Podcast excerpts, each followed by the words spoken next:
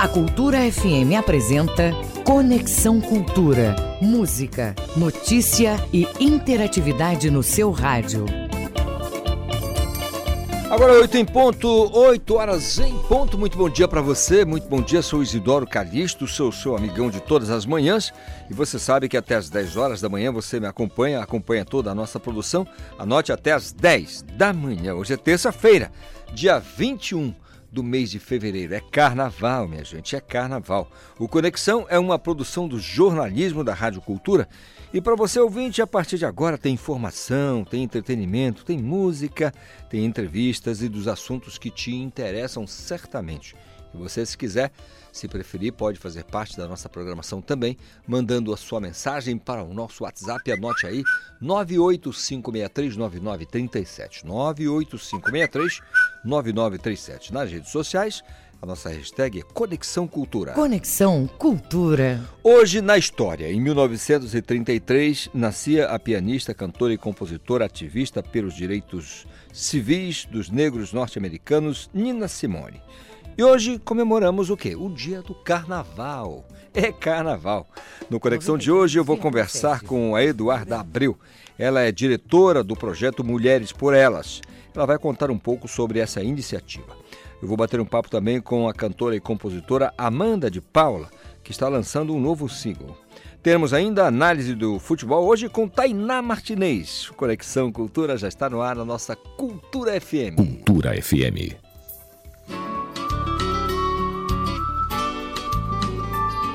Ilha do Amor, Marco Monteiro, 8 e 3.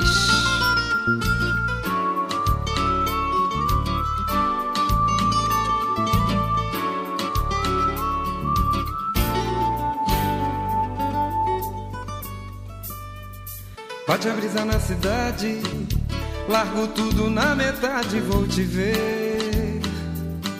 Você é meu alguém que eu amo, menina cor de café Tô querendo cafuné, tô querendo te dizer que eu não vivo sem o teu amor.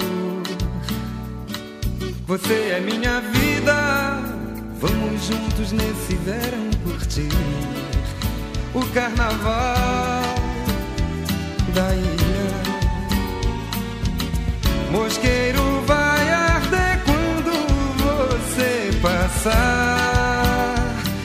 Quero ver você quebrar. Quebra, requebra, requebra, requebra, requebra, requebra, menina. Que eu quero ver você mexendo de prazer. Quebra, requebra, requebra, requebra, requebra, requebra, menina. Que eu quero ver você quebrar, você mexer meu coração. Oh,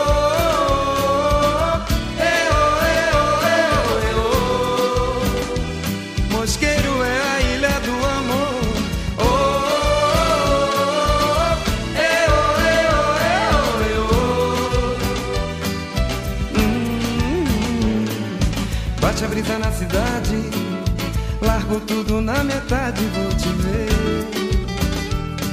Você é meu alguém que eu amo. Menina cor de café, tô querendo cafuné. Tô querendo te dizer que eu não vivo sem o teu amor. Você é minha vida, vamos juntos nesse verão curtir o carnaval da ilha. Mosqueiro vai arder quando você passar. Eu quero ver você quebrar. Quebra, requebra, requebra, requebra, requebra, requebra minha. Que eu quero ver você mexendo de prazer. Quebra, requebra, requebra, requebra, requebra, requebra menina. Que eu quero ver você quebrar, você mexer meu coração. Oh,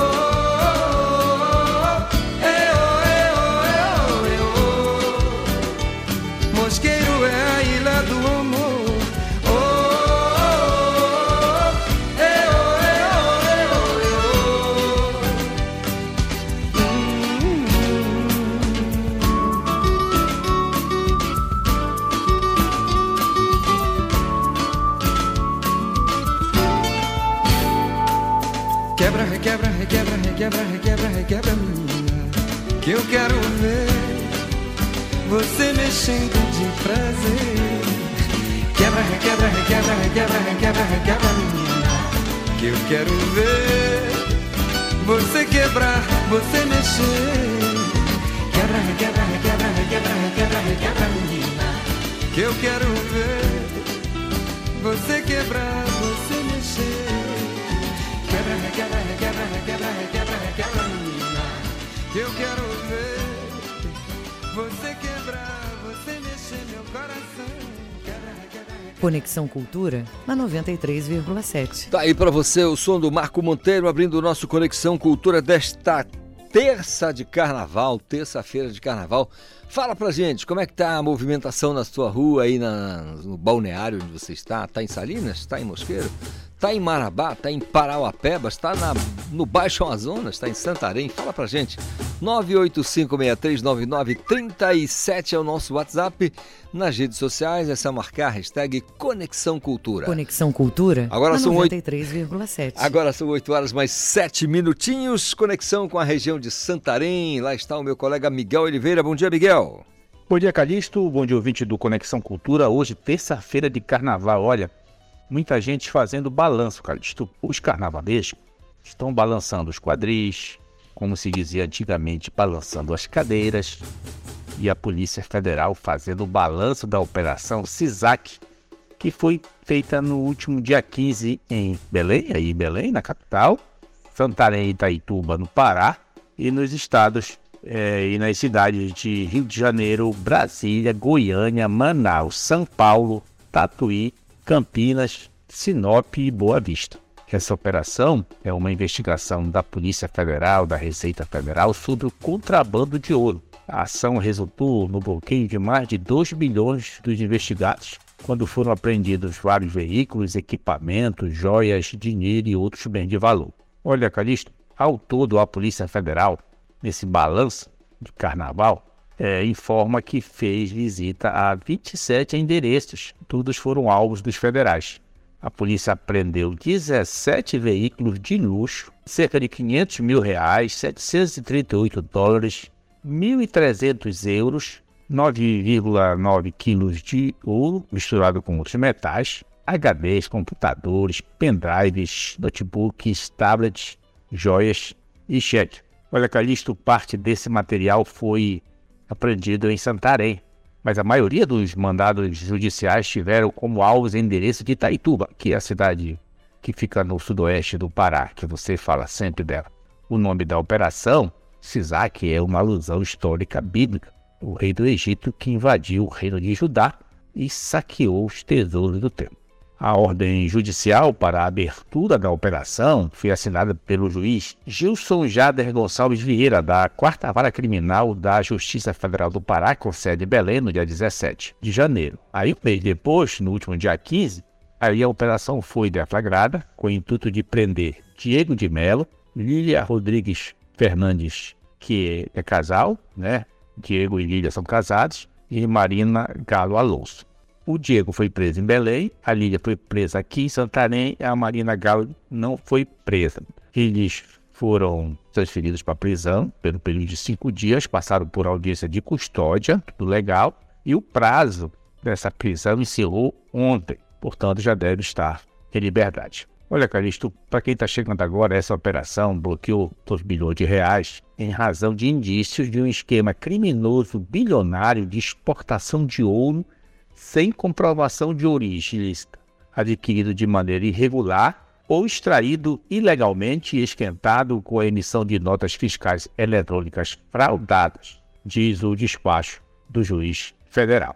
Olha, as empresas Pena e Melo Comércio, Exportação e Amazônia Comércio, Importação e Exportação foram os alvos da operação, que investigam um esquema bilionário de remessa da pedra preciosa, né, no caso de diamante, e de metais, caso de ouro, esquentada com documentos fraudados. Os representantes dessas duas empresas são apontados como responsáveis pela compra do ouro ilegal extraído na Amazônia. As duas empresas não se manifestaram. Agora, a Polícia Federal, já no segundo momento, né, ela está prosseguindo as investigações. o juiz decretou as prisões, já liberou, eles vão cumprir medidas cautelares, que entregar o passaporte, é, tem que comunicar ao juiz a localização, não podem se deslocar sem autorização. Portanto, Calixto, enquanto muita gente faz balanço do carnaval, a Polícia Federal faz balanço das operações contra o contrabando de ouro aqui no estado do Pará. Grande abraço a todos, eu volto amanhã. Muito obrigado, Miguel Oliveira, falando de Santarém, portanto aí a ação dos agentes federais trabalhando para coibir aí a, a venda ilegal, irregular de ouro ah, essa, metal precioso aí da região do Tapajós, região oeste do estado do Pará. São 8 horas mais 12 minutinhos, o nosso WhatsApp é à sua disposição, 985639937. Em Salinópolis também teve ação policial, porque duas pessoas foram presas. O Cláudio Lobato vai trazer para gente o porquê das prisões. Na tarde do domingo, duas pessoas foram presas pelos crimes de estupro de vulnerável em Salinópolis, na região nordeste do Pará. Um homem de 21 anos, suspeito de manter relações e engravidar uma menina de 13 anos, foi preso em flagrante.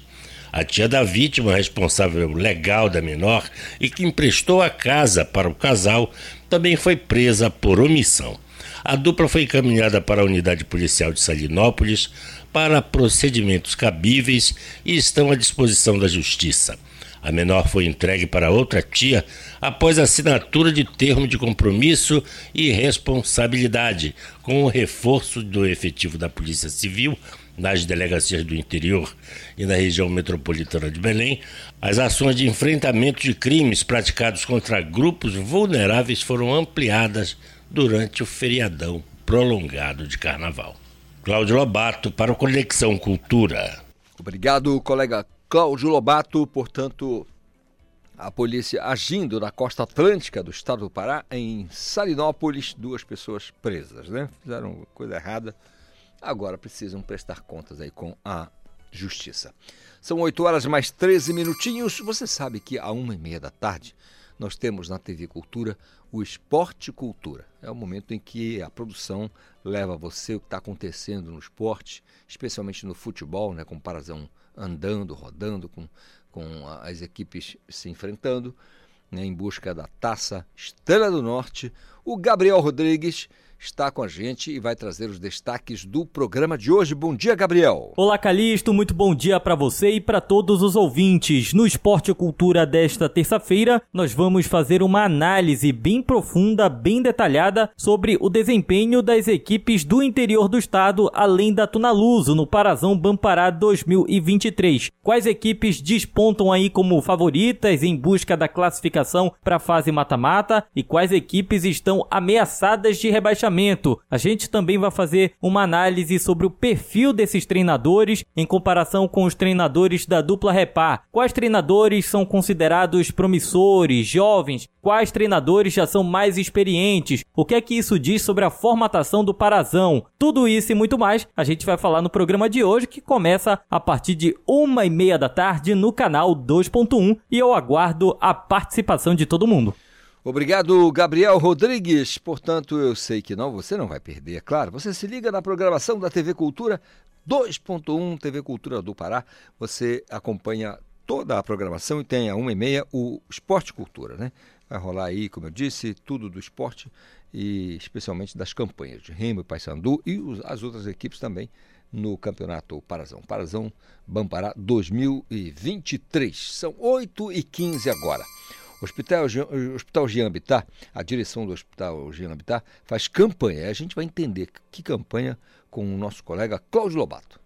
O ambiente festivo proporcionado pelo período de carnaval também é momento para cuidar da saúde. Como parte da campanha nacional Fevereiro Roxo, o Hospital Jean Bittar, o HJB, em Belém, reuniu usuários e acompanhantes em uma programação de esclarecimentos sobre prevenção, diagnóstico e combate ao lúpus, fibromialgia e doença de Alzheimer. Ao final da palestra sobre a condição do grupo de trabalho e humanização, o bloquinho do Jambitar percorreu as áreas de atendimento, levando alegria e diversão a todos no ambiente hospitalar. Segundo a presidente do grupo, Priscila Brito, o objetivo da ação foi tornar o local mais alegre e descontraído para usuários e acompanhantes, principalmente para quem enfrenta o período de internação. Cláudio Lobato para Conexão Cultura. Obrigado, Cláudio Lobato. Portanto, iniciativa muito bacana aí da direção do Hospital Jean Bittar. São 8 horas mais 16 minutos. Agora a gente vai continuar falando de saúde, porque não deixa de ser um projeto Mulheres por Elas, que é majoritariamente voltado aí com o eh, baseado no voluntariado. Esse projeto foi criado em 2019 e o objetivo é arrecadar e distribuir kits de higiene para mulheres em situação de vulnerabilidade e em comunidades, né? mulheres de comunidades.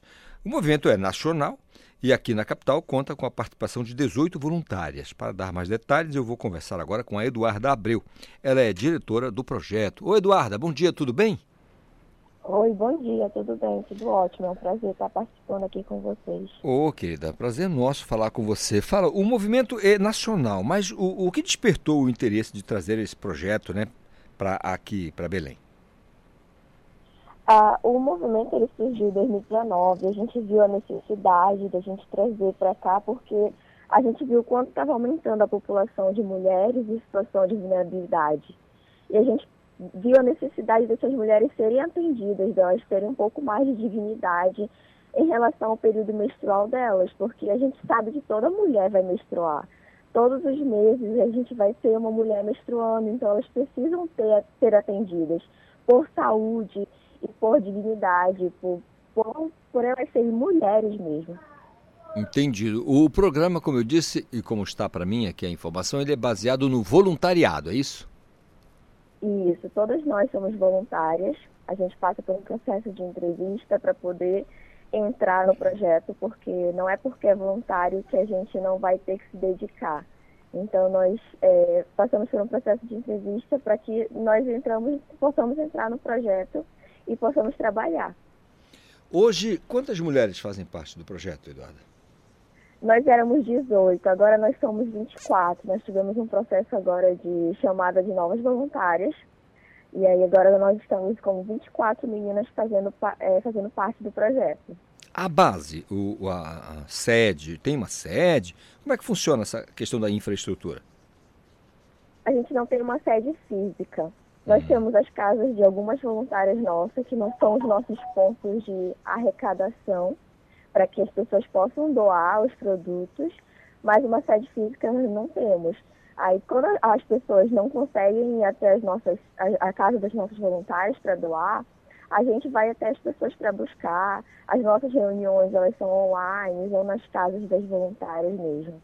Entendido. Eduarda, é basicamente o, o kit ele tá, é, é, é, a, o mais importante é o absorvente, é isso?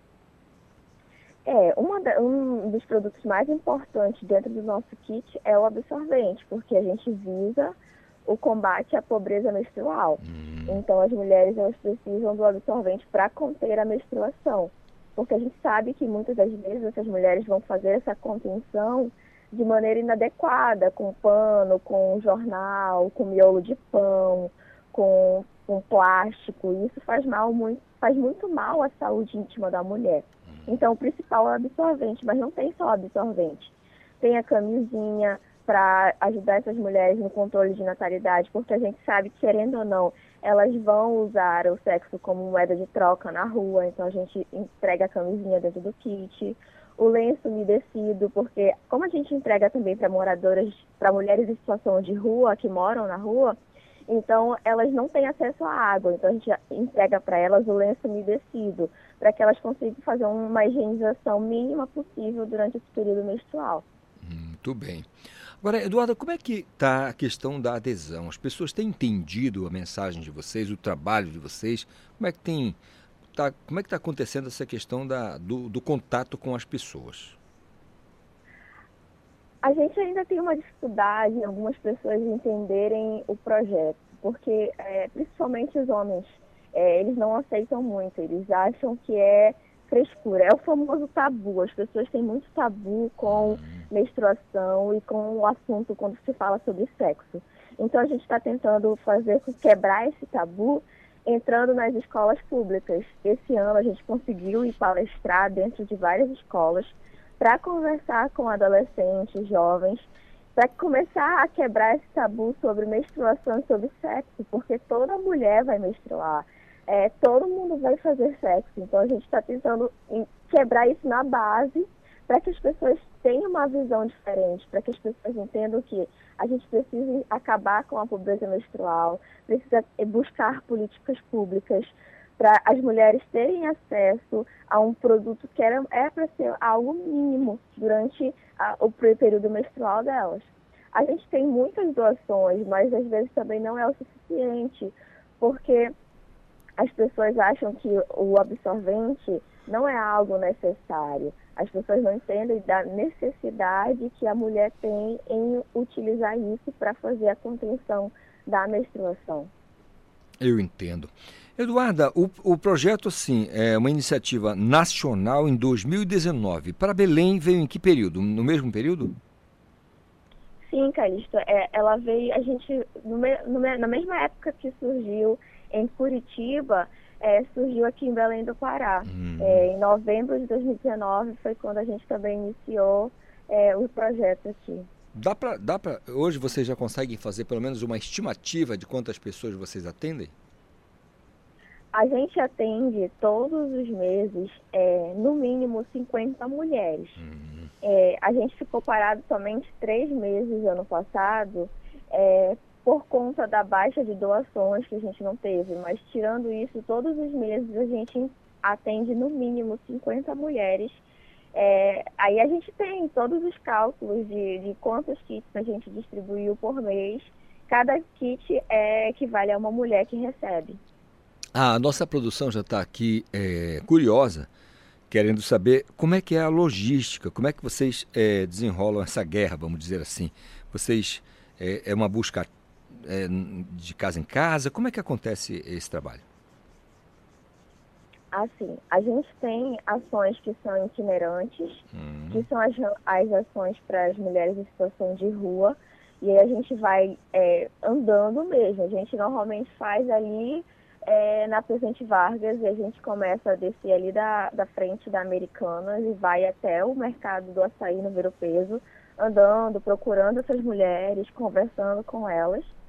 E é, normalmente a gente faz essa, essa contabilização de onde estão, onde estão essas mulheres no nosso dia a dia mesmo. A gente vê onde está o um índice maior de mulheres em situação de rua e vai até o encontro delas. A gente normalmente vai em São Brás, Presidente Vargas, é, ver o peso, ou então nós vamos em comunidades que a gente sabe que o índice de vulnerabilidade social é muito alto. Nós já fomos no Curuçambá, na comunidade do Antigo do Chão do Aurá, na comunidade do Pau d'Arco, ali em Santa Bárbara, que a gente hum. sabe que essas mulheres lá precisam de, dessa ajuda. Muito legal. Agora, com relação a entrega. O, ouvinte aqui fala: Poxa, Calixto, eu quero ajudar. Aí, onde eu levo? Como é que eu faço para entregar a minha doação?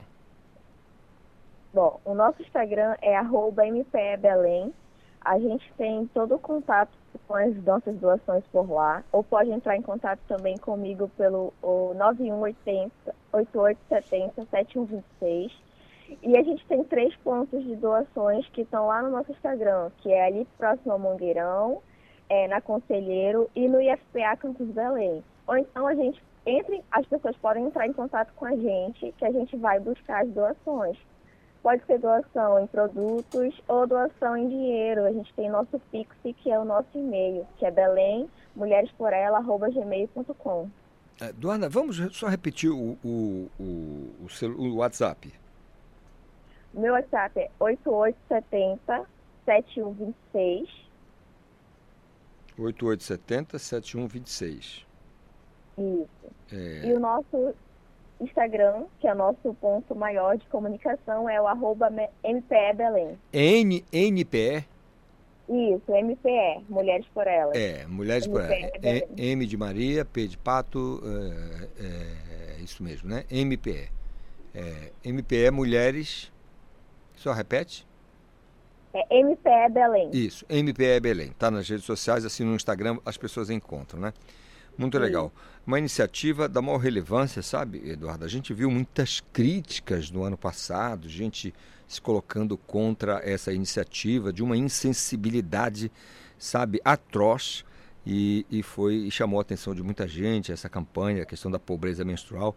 Só quem realmente nunca teve uma necessidade, nunca passou por uma necessidade, é que vai é, ter um, uma postura dessa de não entender a, a, que muita gente não tem sim, né, realmente a condição de comprar um, um material de, de, higiene pessoal, especialmente o absorvente, e é, de uma insensibilidade realmente atroz.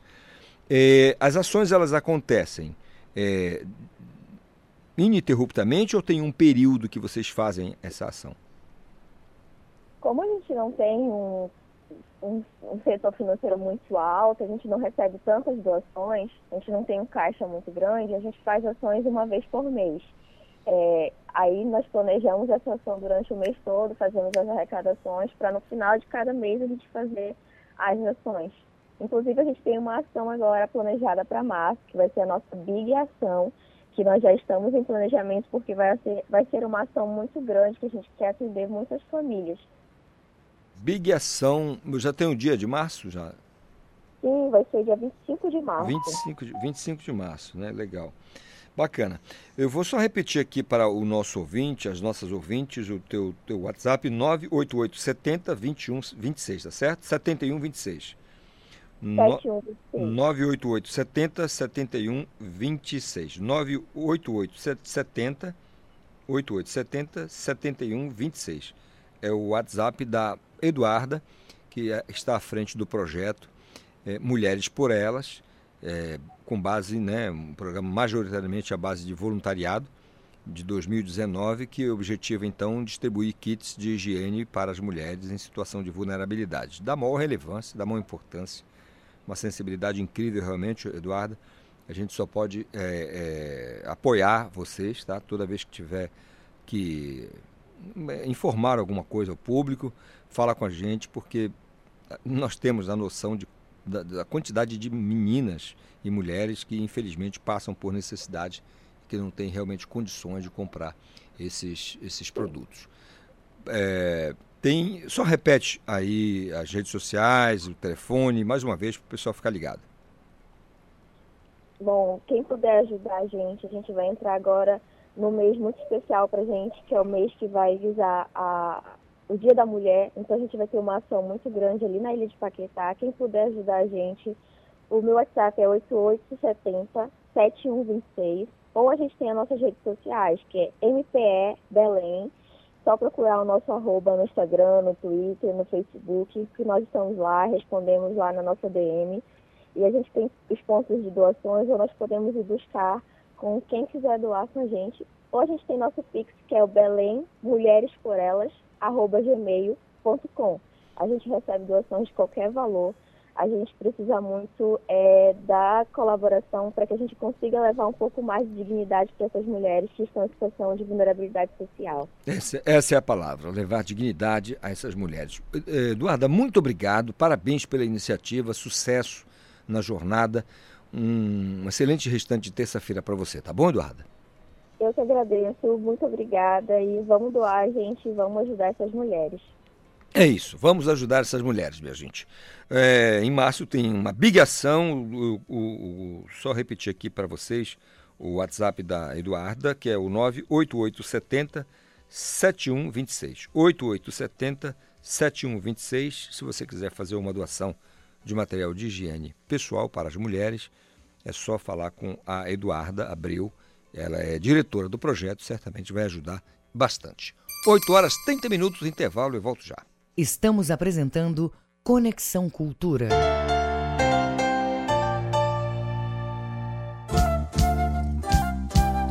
ZYD 233, 93,7 MHz. Rádio Cultura FM, uma emissora da Rede Cultura de Comunicação. Fundação Paraense de Rádio Difusão Rua dos Pariquis, 3318. Base operacional, Avenida Almirante Barroso, 735. Berlim, Pará, Amazônia, Brasil Quer empreender? Quer uma economia ainda maior? Então conte com quem é um verdadeiro parceirão. É claro que eu tô falando do Atacadão. No maior atacadista do Brasil, você encontra sempre o menor preço, seja nas mais de 300 lojas, seja online. É a maior variedade e a qualidade para o seu negócio lucrar mais e para a sua família economizar muito. Aproveite e pague com Pix, cartão de crédito e vale alimentação. Isso é ser parceirão. Aqui é Atacadão. Aqui é parceirão. Atacadão, lugar de comprar barato. Consulte todas as bandeiras aceitas nas lojas. Cultura FM. Aqui você ouve música paraense. Está nos mares, na mata profunda, está na cor do céu, nos braços dos rios, o que ficou por viver. Música brasileira. Se você quiser, eu vou te dar um amor desses de cinema. Não vai te faltar carinho. Cultura FM 93,7. Crie uma rotina de uso das telas com horários definidos e supervisione sempre os conteúdos visitados pela criança. O uso das telas por crianças de 3 a 5 anos, recomendado pela Sociedade Brasileira de Pediatria, é de até uma hora por dia. Supervisionar é proteger. Cultura, rede de comunicação em defesa dos direitos da criança. Faça parte da Rádio Cultura, seja nosso repórter. Grave seu áudio com informações da movimentação do trânsito e mande para o nosso WhatsApp 985639937. Voltamos a apresentar Conexão Cultura. É tudo verdade. De volta com o nosso Conexão de Terça de Carnaval, 8 horas mais 33 minutos. Se você quiser participar, mande a sua mensagem 985639937 nas redes sociais, hashtag Conexão Cultura. Quero saber tudo. Como é que tá a preparação, a fantasia? Já rolou a fantasia? O bloquinho? A escola de samba, tem gente que faz a escola de samba no próprio bairro, né? Um negócio animado. Mais alegre do que guri de bombacha nova, como o Paulo Sérgio. 8h33, pintando Isabela Leite com os destaques do Sem Censura Pará.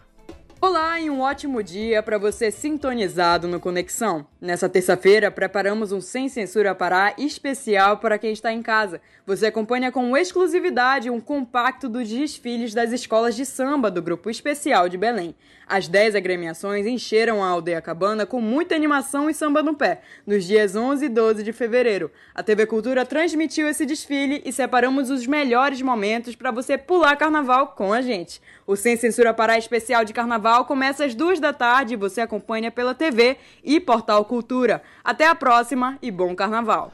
Ótimo carnaval, Isabela Leite, trazendo aí os destaques do Sem Censura Pará. Você sabe, eu sei que você se liga na TV Cultura 2.1 às duas da tarde, às duas em ponto, portal e TV Cultura, TV e Portal Cultura ao vivo com o Sem Censura Pará. 8 horas mais 34 minutos, como de costume, a gente recebe o doutor Mário Paiva, professor, advogado Mário Paiva, que sempre tem um convidado especial. Doutor Mário Paiva sempre trouxe informações para a gente, né, as, as, novidades com relação ao direito do cidadão consumidor. E, e de um período para cá, nós passamos a receber convidados do doutor Mário Paiva de diversas áreas do direito. E hoje ele trouxe um convidado especial, vai falar para a gente sobre o novo marco do saneamento. Doutor Mário Paiva, muito bom dia para o senhor, tudo certo? Bom dia, amigos ouvintes do Conexão Cultura, meu amigo Dr. Isidoro Calixto. Hoje a gente tem uma alegria de trazer um grande amigo e uma das autoridades no direito aqui do Estado. É um professor que é, tem doutorado numa, numa das mais conceituadas universidades do país. Ele é professor de graduação e pós-graduação na Universidade Federal do Pará, ou seja, ele buscou conhecimentos fora para disseminar aqui no nosso estado, porque ele ama o nosso estado. É o professor Luiz Alberto Rocha, que vai falar sobre saneamento e a gente tem muita coisa para aprender, principalmente o que é saneamento. Verdade. Doutor Luiz Alberto Rocha, muito bom dia. Muito bom dia, sempre um prazer estar aqui com a, com a cultura, que faz um trabalho social importante, difundindo conhecimento, difundindo cultura para todo o Pará. Doutor, doutor, doutor Luiz, nós vamos falar sobre o novo marco do saneamento. E o saneamento é um grande grilo, como dizia o, o, o grande Chico Anísio, um grande grilo, para a gente um grande gargalo, né, que é a questão do saneamento básico. A gente sabe que esse é um problema de todo o Brasil. Né? no Brasil nós temos problemas gravíssimos do saneamento, algumas cidades brasileiras com um pouquinho, um pouquinho melhor. Sim, Mas eu acho que bom não tem nenhum. Bom mesmo, dizer, olha, tá bom o saneamento em São Paulo. É uma bobagem, não, Não, tá, não porque tem. é uma coisa horrorosa. Mas nós moramos na Amazônia. Nós estamos no meio do trópico úmido, a Amazônia Oriental. Então, eu pergunto ao senhor, é, como é que o senhor avalia o cenário é, do saneamento básico na nossa região?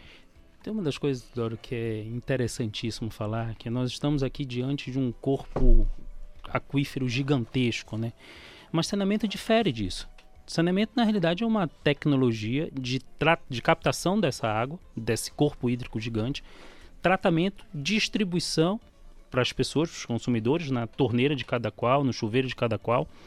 É, depois, recolhimento dessas águas utilizadas, essas águas cinzas, ah, tratamento e descarga eh, ecologicamente saudável. Então, assim, não basta termos essa água, é uma grande vantagem se considerar as regiões de árido no Brasil, mas não basta ter essa água para falar que tem um saneamento.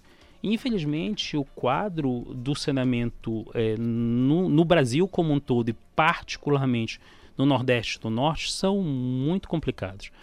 Ah, tu tens uma série histórica de levantamentos da, da qualidade do, da cobertura de água e esgoto no Brasil, em que coloca e faz alguns rankings das cidades. Só para te dar um, um número, um- uma informação. E nas 100 cidades de, de porte médio, o Pará, infelizmente, tem três cidades com a- qualificadas ao longo de 10 anos como as três piores eh, de saneamento, de cobertura de saneamento eh, no Brasil. Isso é um índice ruim, isso é um índice péssimo, porque, veja, eu não consigo im- im- imaginar como nós possamos evoluir em qualquer aspecto, em qualquer aspecto, sem haver uma infraestrutura minimamente necessária. E dentre os processos de infraestrutura, o saneamento é o mais evidente como um, um mecanismo básico. As pessoas falam de saneamento básico porque de básico ele é, de fato. Imaginem, imaginem você, eh, eu vim hoje aqui na cultura, logicamente quando acordei, tomei um copo d'água, tomei banho, escovei meus dentes, fiz um café, lavei minha louça e vim para cá. De tudo isso eu preciso de água. A gente vinha conversando aqui eh, fora, fora do ar, da, que o nosso corpo é, é constituído basicamente de água, né? E a água é o único, único elemento da natureza é insubstituível. Então não tenho como, como substituir o uso da água do dia. Se isso quer dizer verdade, nós não temos. eh, se eu não tiver água, eu não tenho uma capacidade de saúde minimamente adequada. Se eu não tiver saúde, eu não tenho condições de educação. Se eu não tiver educa eh, sa eh, saúde, educação, e sem o saneamento, eu não tenho moradia. Eu não posso estabelecer em lazer. Ou seja, veja como ela ramifica em diversos eh, problemas, problemas do saneamento. Agora, o senhor de alguma forma é, avalia eh, essa situação do saneamento básico? O senhor disse aí três cidades né, classificadas aqui como, vamos colocar em risco vermelho eh, do- no estado do Pará. Mas é levado em conta, por exemplo, a nossa geografia, as nossas dificuldades. Porque eu vou dar um exemplo aqui, só para gente. no- vou dar uma de advogado do capiroto, como eu disse aqui para o doutor Mário Paiva ontem. Assim, eh, vamos pegar aqui To- ah, Palmas, no Tocantins. Foi uma Tá. cidade planejada. Sim. Então eu não posso comparar Belém com uma cidade de Palmas, até pelo tamanho. É, Palmas, salvo o melhor juízo, tem a população do bairro do Guamá. Sim. 300 mil, mil pessoas. Então, não dá para comparar. Tem que comparar Belém com as grandes cidades. Né? E aí, levando em conta as suas especificidades. Belém é uma cidade que cresceu de costas para o Rio. Verdade. Né? Uma cidade com 400 anos, mais de 400 anos. Então, assim, não é qualquer coisa, não é qualquer cidade. Como é- e, e como é que vocês avaliam assim esses índices, esses problemas e essa lista que aparece, que não é bonito, Sim. mas levando em conta também as dificuldades? É, o, o, o que acontece é que cada estrutura depende de uma leitura da sua bacia hidrográfica e depende da sua, da estrutura eh, geográfica, de fato. Por exemplo, nós temos algumas muita dificuldade de levar água, por exemplo, em Minas Gerais. É um estado muito acidentado. Estávamos conversando agora, eh, a Paraíba tem que buscar a adução do, do, do São Francisco para poder eh, levar as águas. No Pará nós temos também uma dificuldade muito grande nós começamos o saneamento aqui com as companhias, com a companhia inglesa, né? Por isso a caixa d'água lá em São Brás e tudo mais. E temos uma, uma rede de distribuição eh, que, que leva água para toda a região metropolitana. Isso eu vou falar de Belém. E, mas mesmo essa água, como ela tem um sistema de distribuição antigo, ela tem um problema na injeção do sistema, ou seja, eu injeto água no sistema e ela se perde muito até chegar na ponta do consumidor. Né? Isso é um processo que precisa ser reavaliado e é um processo custoso, é um processo caro. A bem da verdade, se tu fores ver pela cidade, nós reclamamos muito eh, dos serviços que a Causampa faz, mas, mas há uma necessidade da troca dessa tubulação para poder ter menos, menos perda no- na injeção da, da água no, no começo do sistema até ela chegue até que ela chegue no consumidor. Então, de fato, nós temos desafios muito grandes, uma rede antiga, com rede com muita perda, ah, e nós temos necessidade de reestruturar tanto as estações de tratamento de água, né, ou seja, na entrada em que tu tens uma água de qualidade, quanto a estação de tratamento de esgoto para que quando essa água seja recolhida ela não seja misturada, por exemplo, um problema que nós temos muito comum é a mistura da água do esgoto com a água pluvial, né? Se fores ver, eh, na cidade de Belém, é, é muito comum nós falarmos de vala. Na realidade, nós não, não, não seria vala. Seria aquela, aquela estrutura para recolhimento da água pluvial, é que acaba misturando em, em estruturas que deveriam ser segmen- segmentadas. Agora, isso é um desafio em Belém e é um desafio em todas as outras grandes cidades, eh, Brasil afora. E Luiz Alberto, onde, onde entra esse marco é, é, legal do saneamento? Desde a da década de 50, 60, 70, a- a- mais um pouco para 60, se estruturou um modelo das companhias estaduais de saneamento, como a nossa Cosampa e outras companhias estaduais eh, pelo Brasil afora, em que tu tinhas uma estrutura em que a União financiava, os estados, eh, através dessa sociedade de economia mista, faziam a execução do saneamento e os municípios receptavam segundo as suas características e regulamentavam segundo as suas características. Esse modelo conseguiu avançar muito, mas por diversos problemas que levariam outro programa, tem dificuldade de encaminhar. É, em 2020 se foi ap- aprovado um novo marco do saneamento, uma nova lei do saneamento, que visa ah, mudar esse parâmetro para o parâmetro da- dos investimentos privados, a partir da vinda de investimentos privados que possam é, é, gerar uma nova infraestrutura para o saneamento, visando a universalização em 33, 2033, com 99% de água e 94% de esgoto. E especificamente o- o- a universalização da água é algo que se tem conseguido ao longo, do, ao longo do- das cidades brasileiras. O esgoto, que esse sim é o grande desafio da população. E essa é, é a aposta, com seus problemas, com suas dificuldades, com seus questionamentos, do novo marco. Em que pé nós estamos aqui no estado, professor Luiz Alberto? Olha, o, de um modo geral, o estado do Pará tem conseguido, principalmente nos seus grandes centros urbanos, conseguir fazer uma distribuição de água. Essa distribuição envolve também os desafios. Nós temos água que chega, mas também água de qualidade ah, não boa. Nós temos ainda problemas dessa rede que se tem muitas perdas. É por isso que nós temos em bairros em Belém, em Belém com diversas intermitências. Né? Ou seja, intermitência é aquela história que hoje tem água, amanhã não tem, e aí eu tenho que ter um reservatório próprio para poder é, é, é, fazer com que essa água tenha regularidade. Isso em termos de distribuição de água.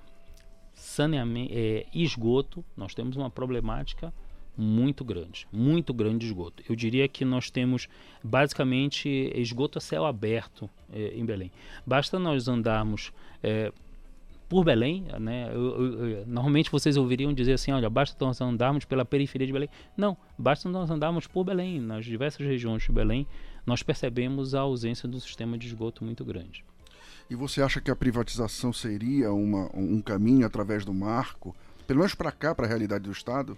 é, é- é duvidoso. É, é- na realidade, assim, há uma possibilidade de investimentos é, importantes, mas é preciso ter um muito cuidado de como é que as estruturas vão, vão ser realizadas.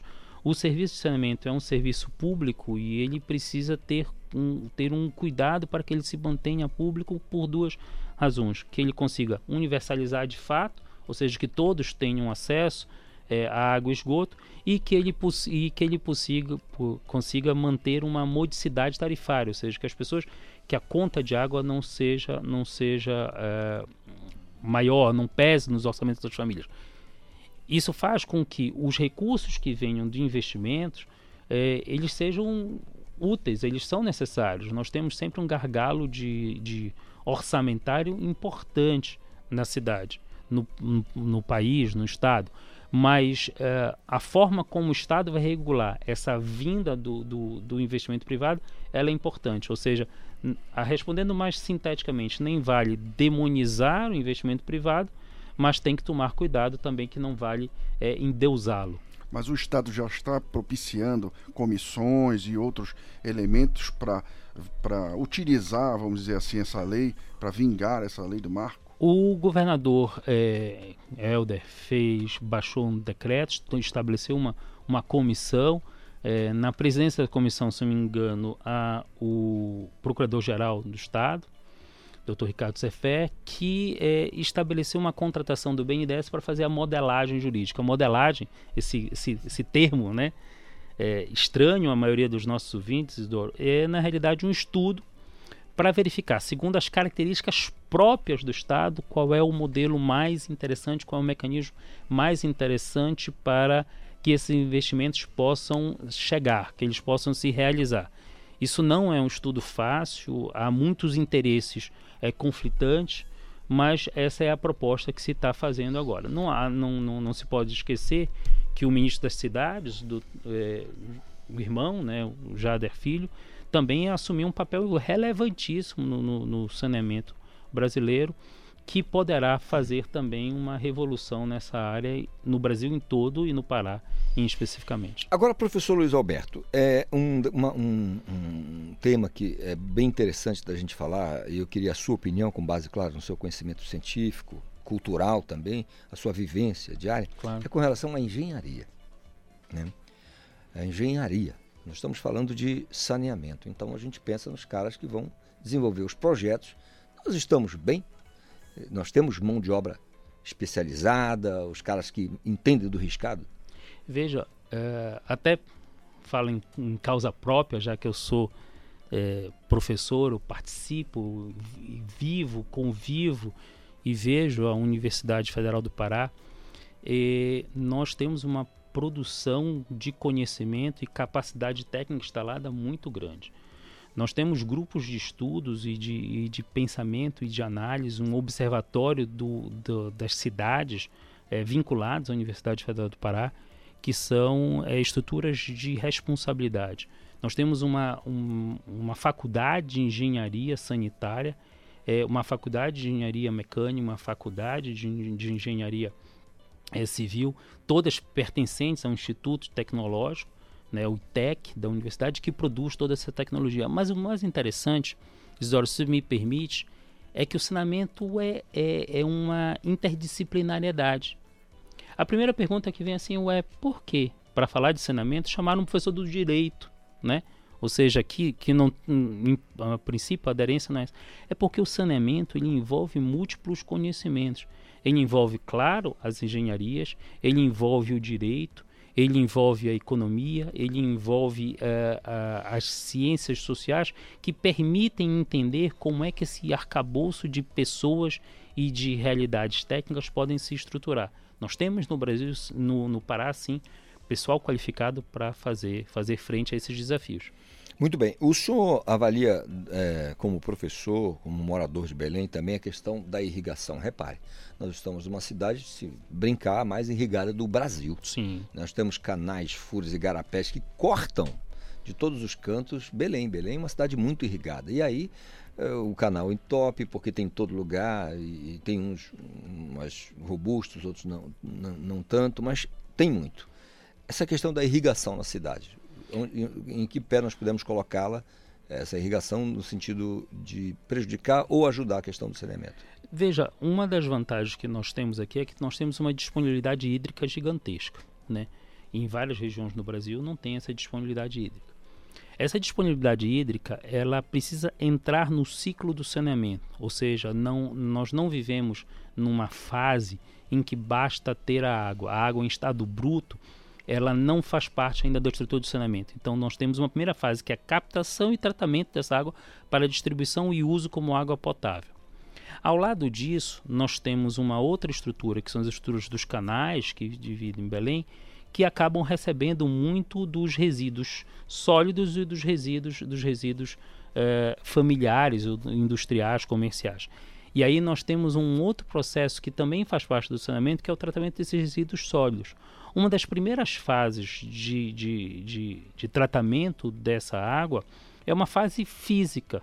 É uma fase física em que são postos gradis do, durante o curso da água para que ele retire eh, da, da, do, dos dos rios, né, dos canais, uh, o que a população despeja. Então isso faz com que tu tenhas uma possibilidade de fazer com que nós temos uma, um controle dos alagamentos maiores. Enquanto esses canais estiverem, estiverem limpos, é, muito, muito se fará em favor do não, uh, do não alagamento. Uma das coisas que nós precisamos retomar, por exemplo, nesses canais, ainda fazendo parte da bacia do Una, dos projetos da bacia é cavar e novamente retirar o excesso de água que diminuiu a calha desses canais, ou seja, ele temos que aumentar a profundidade original para que eles possam receber mais águas das chuvas. E todos os estudos, doutor Isidoro, que o professor Luiz Alberto Rocha faz são interessantíssimos e nós havíamos conversado anteriormente em relação à saúde mesmo. Então, água é a vida mesmo, é a saúde das pessoas. Não é, professor? Veja, é, a, tu tens uma série de doenças que estão vinculadas diretamente à água, à água não saudável. Tu tens as esquitosomoses, tu tens diarreias, é, e elas se tornam crônicas. Né? E essa cronicidade diminui, além da, da, da vida da população média, mas diminui é, o que para nós é muito caro na sociedade, que é a capacidade das novas gerações assumirem os postos de, de trabalho, assumirem é, as condições de, de, exercício e de comando da sociedade para tocar lá em frente. Se nós estamos é, fazendo com que essa, que, que essa uh, novas gerações não tenham capacidade de se desenvolver porque não tiveram água de qualidade, por causa disso não puderam se desenvolver nos seus estudos e por causa disso não tiveram uma infância saudável, elas possivelmente não se tornarão adultos saudáveis e nós teremos um prejuízo social muito grande com isso.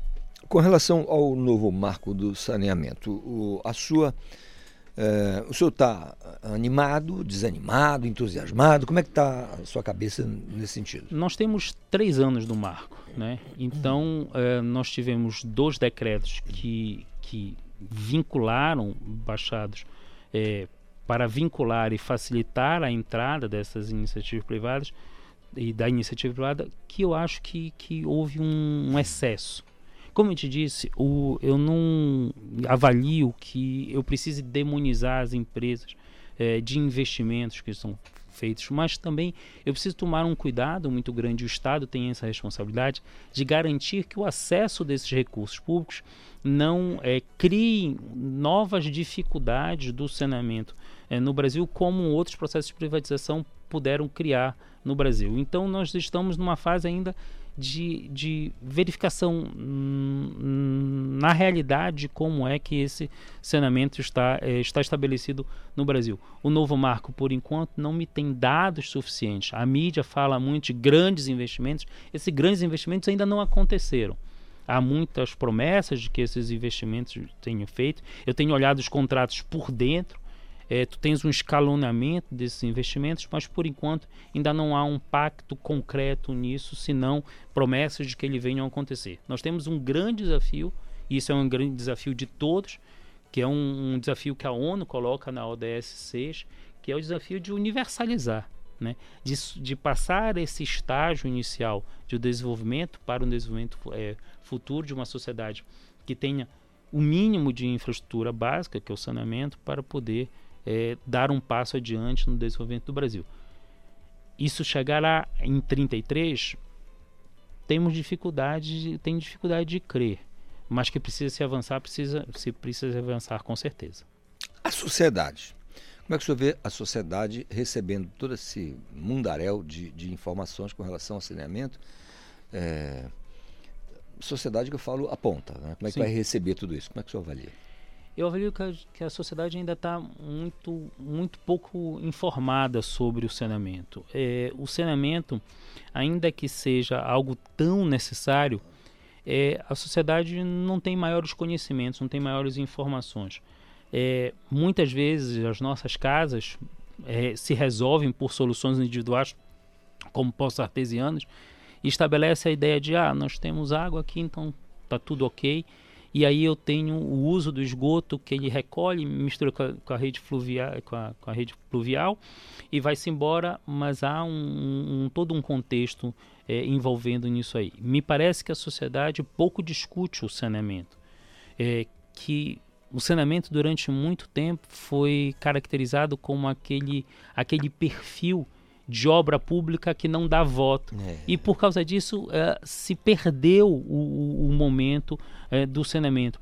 Veja, a questão de Belém, a questão de Ananindeua estar entre, entre as cidades com maior déficit de saneamento, seja esgoto, seja água, não é uma questão de um governo, é um elemento histórico. Por isso que eu, que eu, que eu lhes coloquei que aquele, eh, esses índices são índices de uma, uma série histórica de anos, de décadas.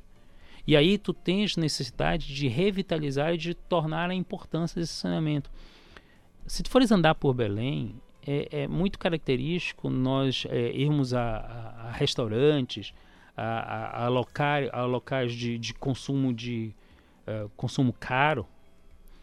E quando tu sais, tu tens ali um, um cheiro ruim do esgoto, do esgoto. Ou seja, é muito perceptível em Belém. E isso não pode se normalizar, isso não pode se tornar algo usual como se fosse uma característica da cidade. Nós precisamos avançar nisso, sim. E eu acho que a sociedade precisa estar eh, de fato informada sobre como é que essas soluções têm se apresentado. Sem sombra de dúvida, professor. É, cidade mal cheirosa, não, não atrai ninguém, aliás, afasta, muito pelo contrário, afasta as pessoas e nós precisamos realmente estar de olho em tudo isso. O assunto da maior relevância, um luxo para a gente recebê-lo aqui, o professor Luiz Alberto Rocha.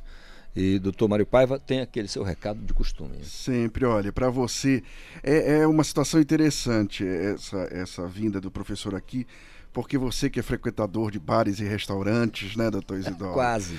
Você tá lá é, no meio da. É, comendo aquele, aquela, aquele camarão maravilhoso, aquele espetinho maravilhoso, e tá lá a, a água da vala passando e aquele cheiro exalando na própria comida, né? Isso é uma- um fato terrível, terrível. terrível, realmente. É engraçado que as pessoas é, precisam da água para tudo, né, professor? E, e a gente não se dá conta de que precisa tratá-la. Bom, aqui vai o meu abraço para o professor doutor William Vale, o Buffalo Will.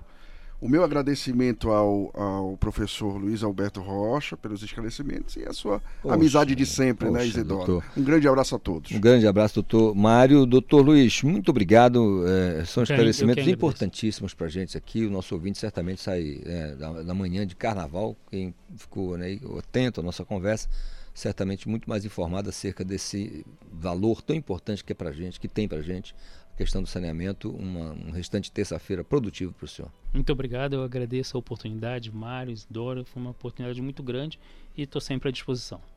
Que maravilha, gente. É, o saneamento é um negócio realmente que chama a atenção, né? especialmente a gente que anda para lá e para cá, né? precisa de, de ter, é questão de civilidade mesmo. Né? A cidade só vai melhorar quando tivermos assim, essa- esses índices lá em cima, bem melhores, para a gente poder ter o orgulho de falar. Nossa cidade é bonitona, limpona e cheirosona. Combinado? Nove em ponto, intervalo, tem Cultura da Hora, Cultura Vinil, tem Paulo Brasil. Depois a gente retorna com mais conexão para você. Estamos apresentando Conexão Cultura.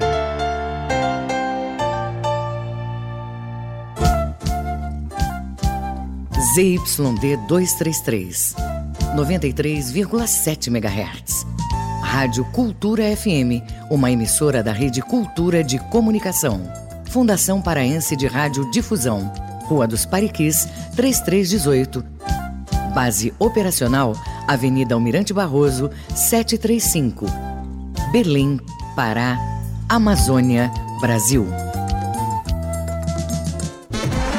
Os times, as jogadas, os clássicos, todas as emoções do Parazão Bampará 2023. Você vai ver na tela da TV e no Portal Cultura.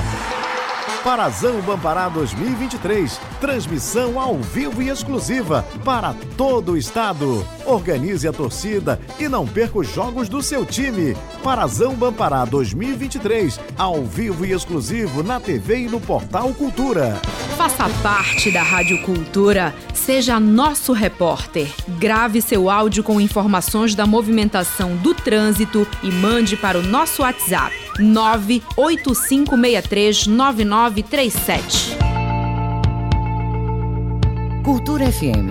Aqui você ouve música paraense. Eu carrego aqui dentro um sonho. Eu tenho tanto a desejar. Música brasileira.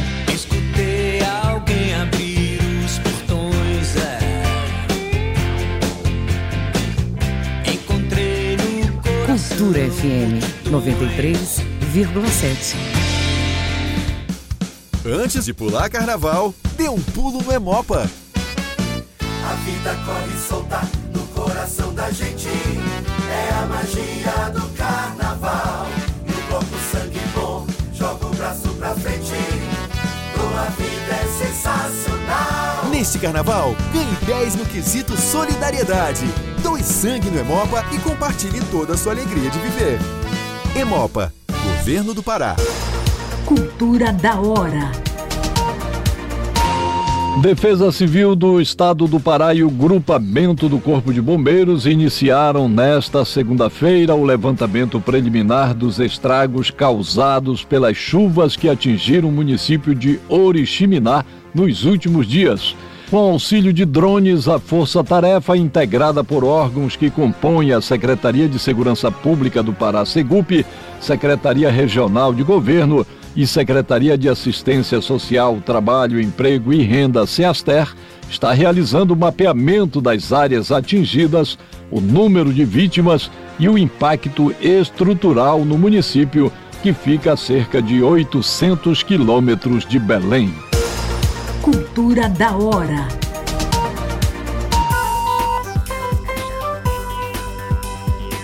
Conexão Cultura na 93,7. A música, o fato, a memória. Cultura vinil. A história da música em long play.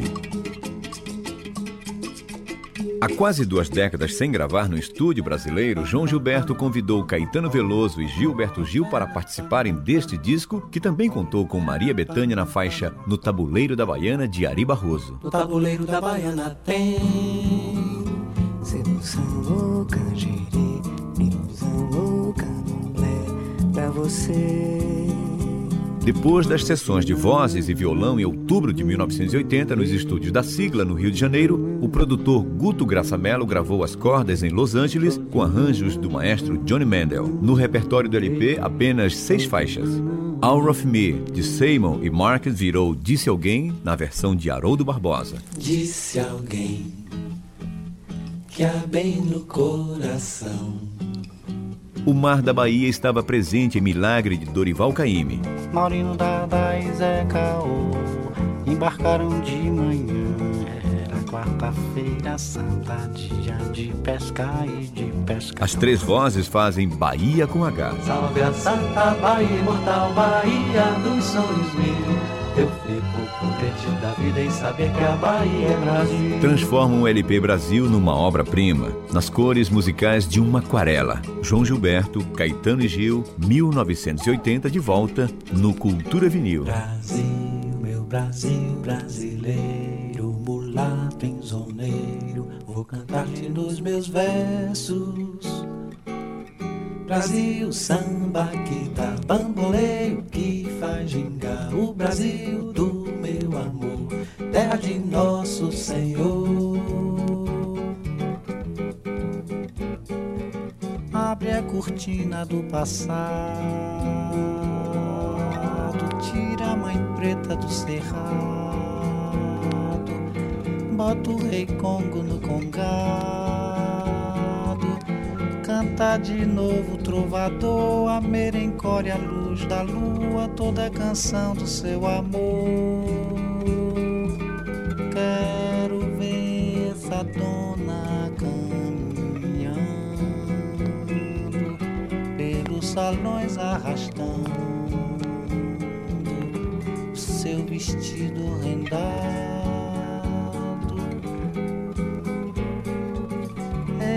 Coqueiro que dá cor,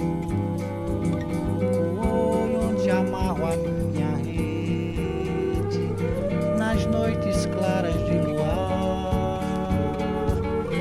Oi, essas fontes murmurantes onde eu mato a minha sede, onde a lua vem brincar. Oh, esse Brasil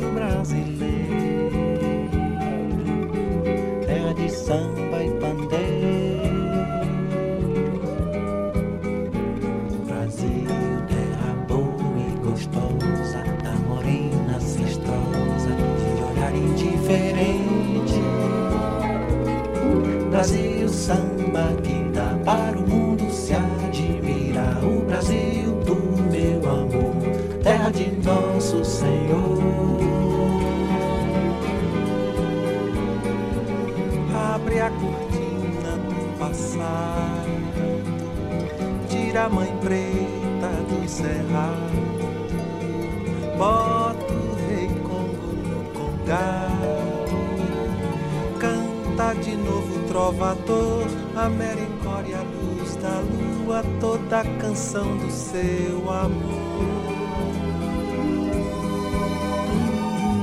Essa dona caminhando pelos salões arrastando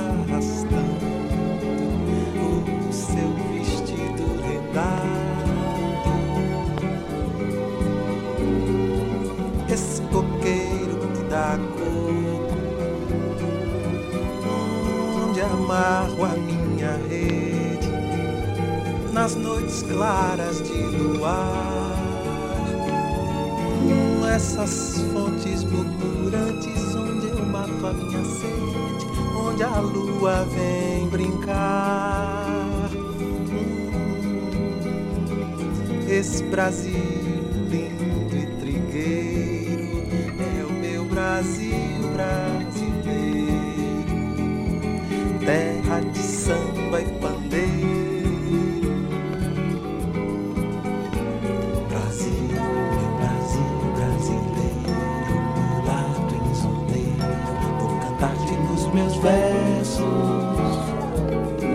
Brasil, samba que dá bamboleio, que faz gingar o Brasil do meu amor, terra de nosso Senhor. Abre a cortina do passado, tira a mãe preta do cerrado, bota o rei Congo no congado, canta de novo o trovador, a merencória, a luz da lua, toda a canção do seu amor. Quero ver essa dona caminhando pelos salões arrastando o seu vestido rendado. Esse coqueiro que dá cor, onde eu amarro a minha rede, nas noites claras de luar. Oi, essas fontes murmurantes, onde eu mato a minha sede, onde a lua vem brincar. Esse Brasil lindo e trigueiro, meu Brasil brasileiro, terra de samba e pandeiro.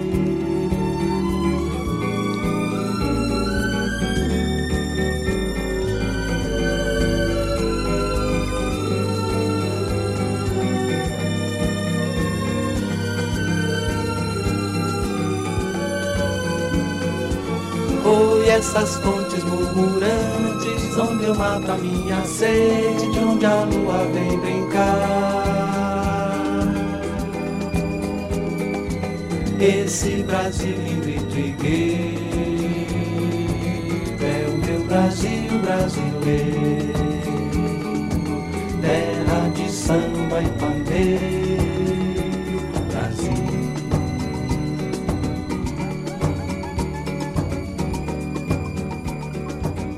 A música, o fato, a memória. Cultura vinil. A história da música em long play.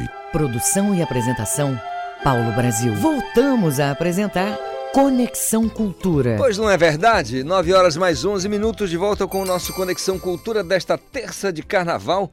São 9 e 11 Se você quiser participar, mande a sua mensagem para o nosso WhatsApp 985639937. Nas redes sociais, hashtag Conexão Cultura e você fala com a gente, tá bom? Quero saber como é que tá o teu carnaval, como é que tá preparado. Ainda tá rolando, né? Carnaval você termina no fim de semana mesmo. Esse negócio de quarta de cinzas é conversa. Conversa, né? O Arley. Cadê o Agostinho? Chama o Agostinho pra festa.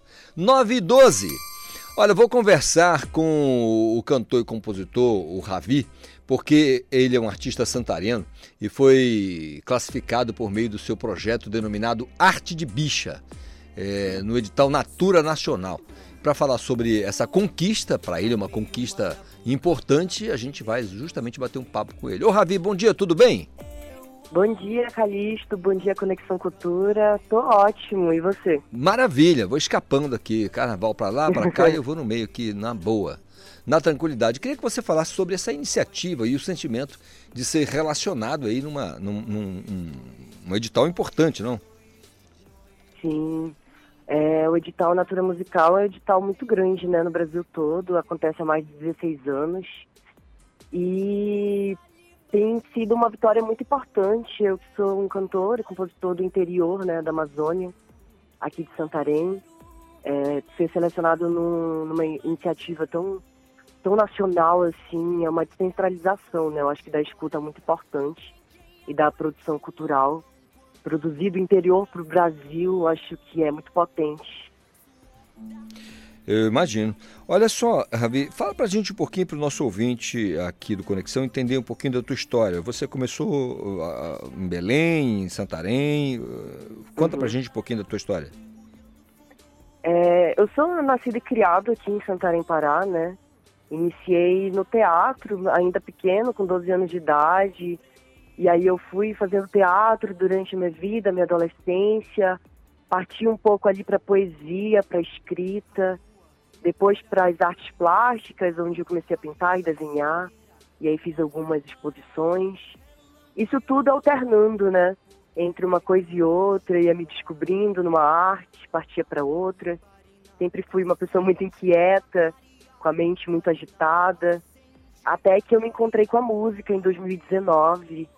E de lá para cá foi assim um turbilhão de coisas, tudo aconteceu muito rápido de 2019 a 2021 eu lancei o meu primeiro álbum, O Facão que Abre os Caminhos, está disponível é, em todas as plataformas. Lancei também um filme é, pela Lei Aldir Blanc em 2022. E aí as coisas foram andando, veio Psica, né, um festival de Belém, participei do Cirrasgam também. Então, uma coisa foi puxando a outra até esse momento de agora, do edital Natura Musical, onde parece que a consumação, assim, a realização desses anos todos de carreira. Posso imaginar. É, não é indiscreto perguntar, não é indelicado perguntar quanto tempo de carreira não, né? Não, é, assim, eu, eu conto desde o início, né? Desde quando eu comecei com teatro. Já faz 10 anos, assim, que eu tô hum. no ofício, né? De descoberta e de trabalho com a arte. Legal. Agora, sobre, sobre, o trabalho, arte de bicha, do que se trata? Uhum. Só, para o nosso, o nosso ouvinte entender. O Arte de Bicha é um álbum, um disco que vai ser lançado esse ano, ano que vem. Uhum. Ele é um disco que eu comecei a trabalhar em 2019, inclusive. Foram as primeiras músicas que eu escrevi, foram as primeiras canções, primeiras letras que eu estava ali me descobrindo como compositor.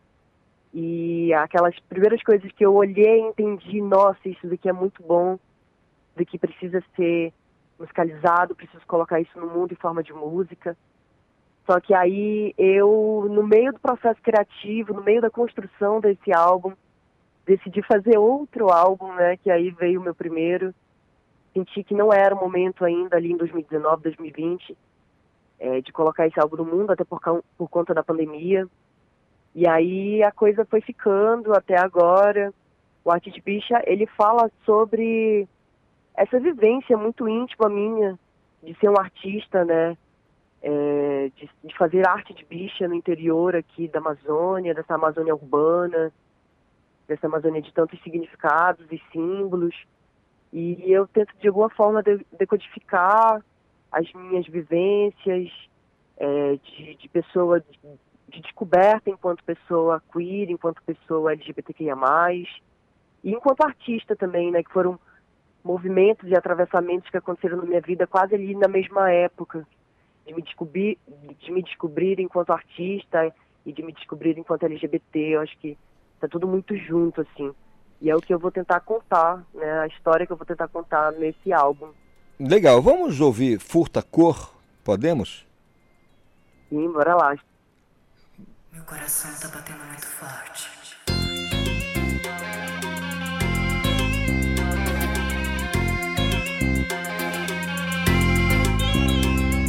Risca,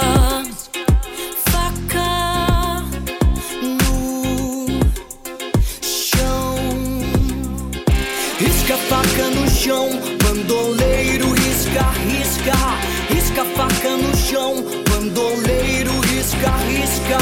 Risca, faca no chão, bandoleiro, risca, risca. Risca, faca no chão, bandoleiro, risca, risca. A mais e postes de luz pra cá.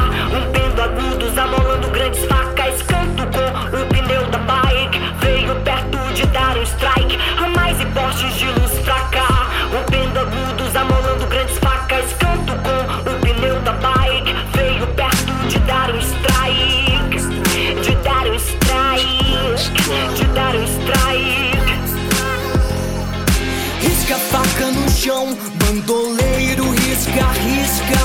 Risca a faca no chão, bandoleiro, risca, risca. Risca a faca no chão, bandoleiro, risca, risca. Risca a faca no chão, bandoleiro, risca, risca, risca, risca. Risca, risca, risca. Risca, risca, risca, risca, risca, risca, risca.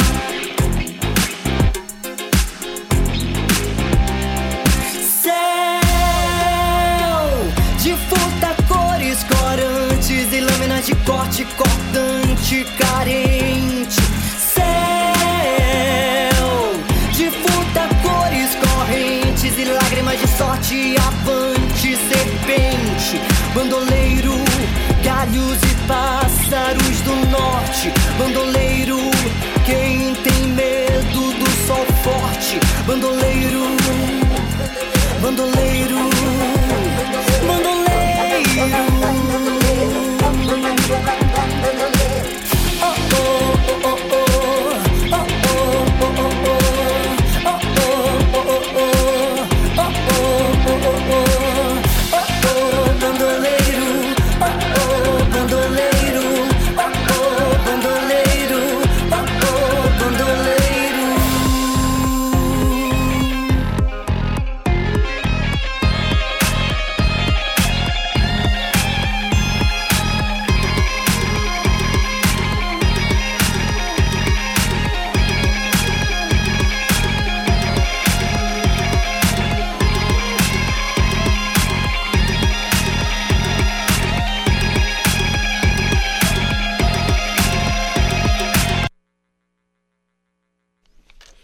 Ravi, sensacional, o som não tem como não vender, viu? Anote aí, não tem como você não fazer sucesso e ficar rico.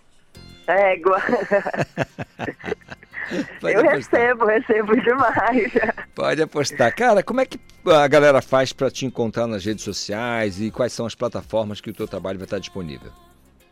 É, todos vocês podem me encontrar no Instagram, arroba arte de bicha também. Vocês podem procurar também no YouTube, no Spotify, em qualquer plataforma de streaming de, de escutar música, de assistir vídeo, lá Ravi, R-A-W-I, e, ou Arte de Bicha também, o Facão que Abre os Caminhos, que é o nome do álbum, que vocês vão se deparar com vários conteúdos, vários vídeos. Maravilha. Tem material audiovisual também, né? No- Tenho sim, teu- tem o filme, que é um Uhum. vídeo, é, são os videoclipes de todas as músicas desse álbum. Hum. que Vale a pena assistir, tá, tá bem lindo. feito aqui em Santarém também. Show de bola. Gravado por vários artistas independentes. Muito potente, muito bonito de se ver também. Que legal. Ravi, cara, em que pese os problemas da vida, e a gente não pode evitar porque é natural. Ah, eu digo sempre que, eu, aliás, eu repito sempre que a, a dor é, é inerente, o sofrimento é opcional. Então a gente Sim. decide se a gente quer ou se a gente não quer. E como eu quero que você tenha muito sucesso, que o teu processo criativo seja ainda mais apurado, só posso desejar que 2023 seja um ano para lá de produtivo para você, tá bom? Foi uma, uma honra conversar contigo. A honra é minha, que esse ano seja lindo para todos nós, que seja um ano de caminhos abertos, de muita felicidade e muito amor no peito, né? E muita esperança também para todo mundo. Muito mara- obrigado pela conversa, prazer foi meu. Oh, que maravilha. E para fechar com chave de ouro, vamos ouvir Armei o Marapuca, do Ravi, tá bom, Ravi? Um grande Bora. beijo para você.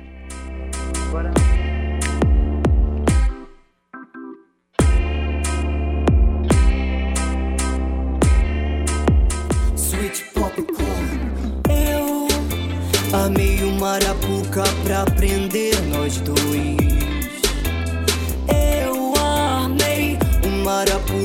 Marapuca pra prender nós dois. Eu amei o Marapuca pra prender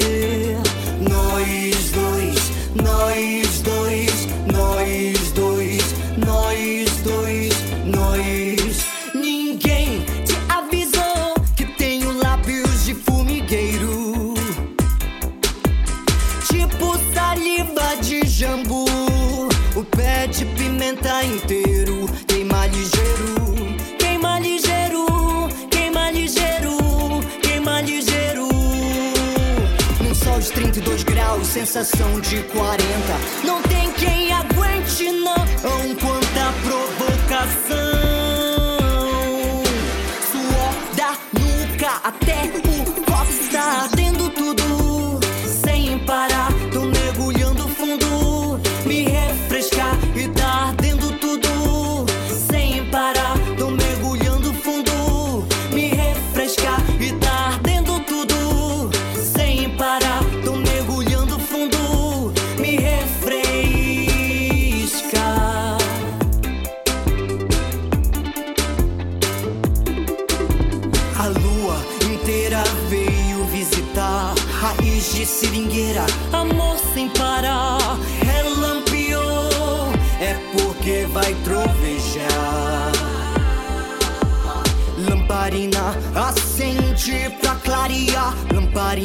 Acende pra clarear Relampiou, é porque vai trovejar num sol de 32 graus, sensação de 40.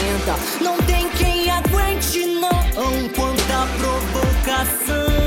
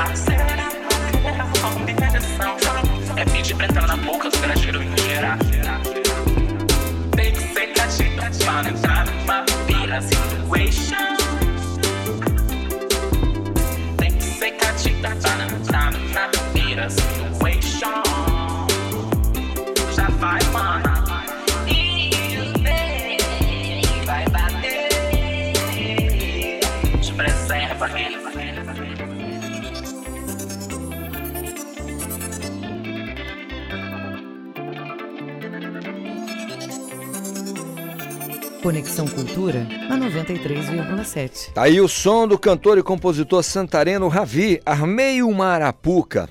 Pô, importante conquista do Ravi no- nessa seleção Natura, né? Bem legal. São 9 horas mais 26 minutos. Esporte.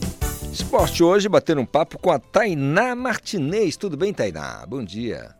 Bom dia, Calixto. Bom dia a todos os ouvintes do Conexão Cultura. Tudo certinho. Aproveitando aqui o carnaval para falar de muito futebol, de muita bola rolando, até porque o carnaval já está chegando ao final e a bola vai voltar a rolar, né? Égua de ti, dois anos sem aparecer aqui no Conexão.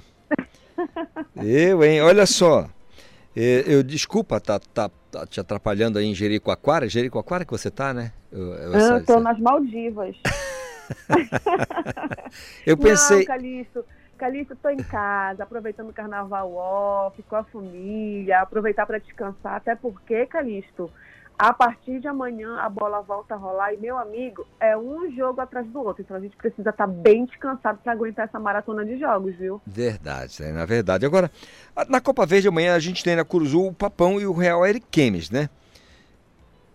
Exatamente, Pela... a partir das 8 horas da noite, o Paysandu vai enfrentar a equipe do Real Ariquemes que é, venceu a equipe do Castanhal no último domingo. Inclusive, a gente sabe que o futebol é uma caixinha de surpresas, mas pela preparação da equipe do Castanhal, muitos torcedores estavam apostando né, que o confronto do Paysandu seria com o próprio Castanhal. Mas a equipe do Real Ariquemes foi lá, venceu, marcou três gols e vai encarar o Paysandu nessa quarta-feira lá no estádio da Curuzu.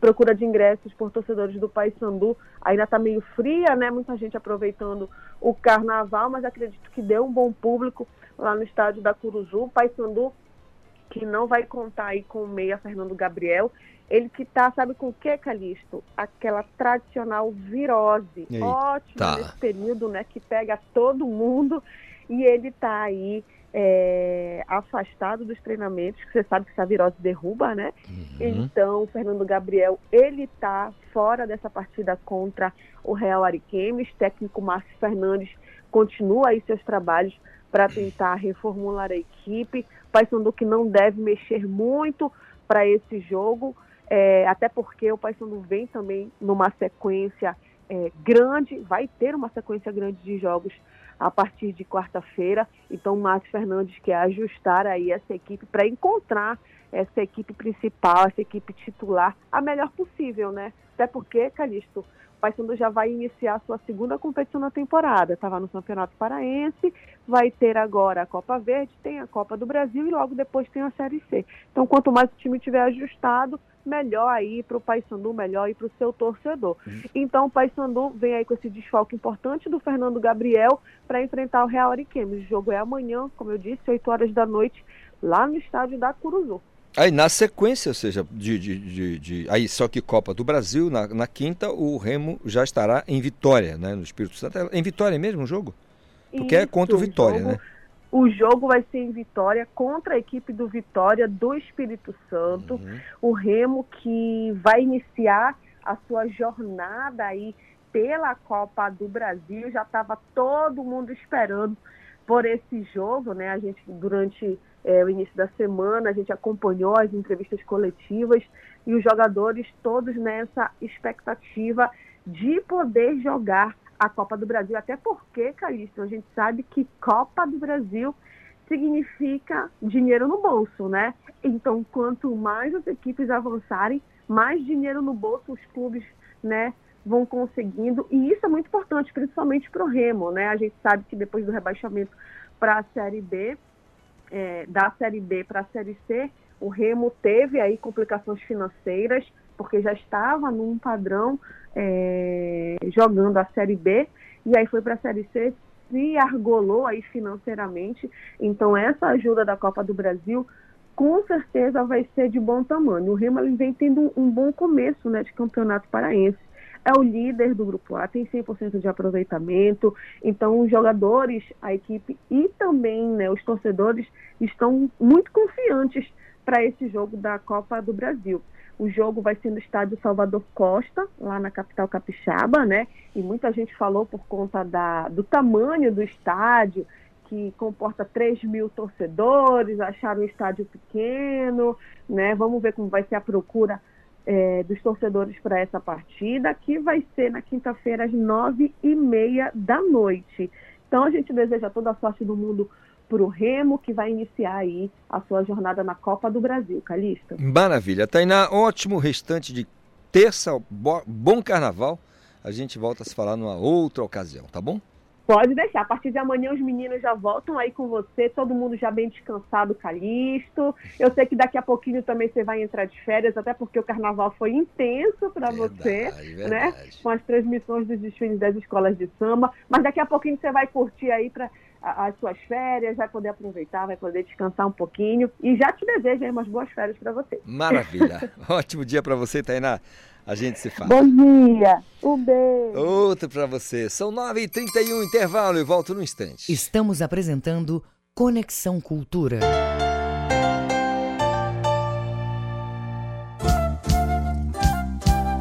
ZYD 233, 93,7 MHz. Rádio Cultura FM, uma emissora da Rede Cultura de Comunicação. Fundação Paraense de Rádio Difusão. Rua dos Pariquis, 3318. Base operacional, Avenida Almirante Barroso, 735. Belém, Pará, Amazônia, Brasil.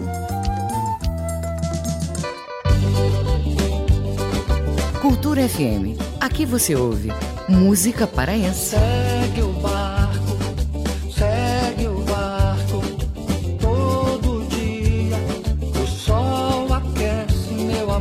Música brasileira. A vida passa, eu telefono e você já não atende mais. Cultura FM 93,7. Envelhecer com dignidade e qualidade de vida deve ser o curso normal na trajetória de todos. Os idosos, as crianças e outros grupos sociais considerados vulneráveis precisam de mais atenção e dedicação. O Estado deve fazer o papel de protetor, além de garantir o bem-estar. Mas a sociedade não pode esquecer de incluir, respeitar e tratar de forma adequada a pessoa idosa.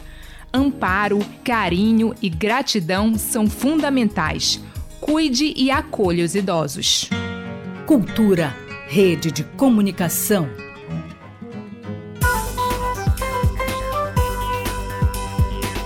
Voltamos a apresentar Conexão Cultura. Tudo verdade. É o nosso Conexão de volta aqui na nossa Cultura FM. Você sabe que das 8 às 10 estamos sempre juntos aqui de segunda a sexta. É sempre uma alegria falar com você, me comunicar com você aqui através do nosso Conexão Cultura. Querendo participar? 985639937 na internet, nas redes sociais, a nossa hashtag Conexão Cultura. Olha só, o Cláudio Lobato vai trazer mais uma informação acerca do Hospital Otávio Lobo, porque o hospital realizou um bailinho de carnaval para as crianças. Vamos entender como aconteceu. Aliás, o carnaval parece ter invadido os hospitais da rede pública, principalmente entre as crianças.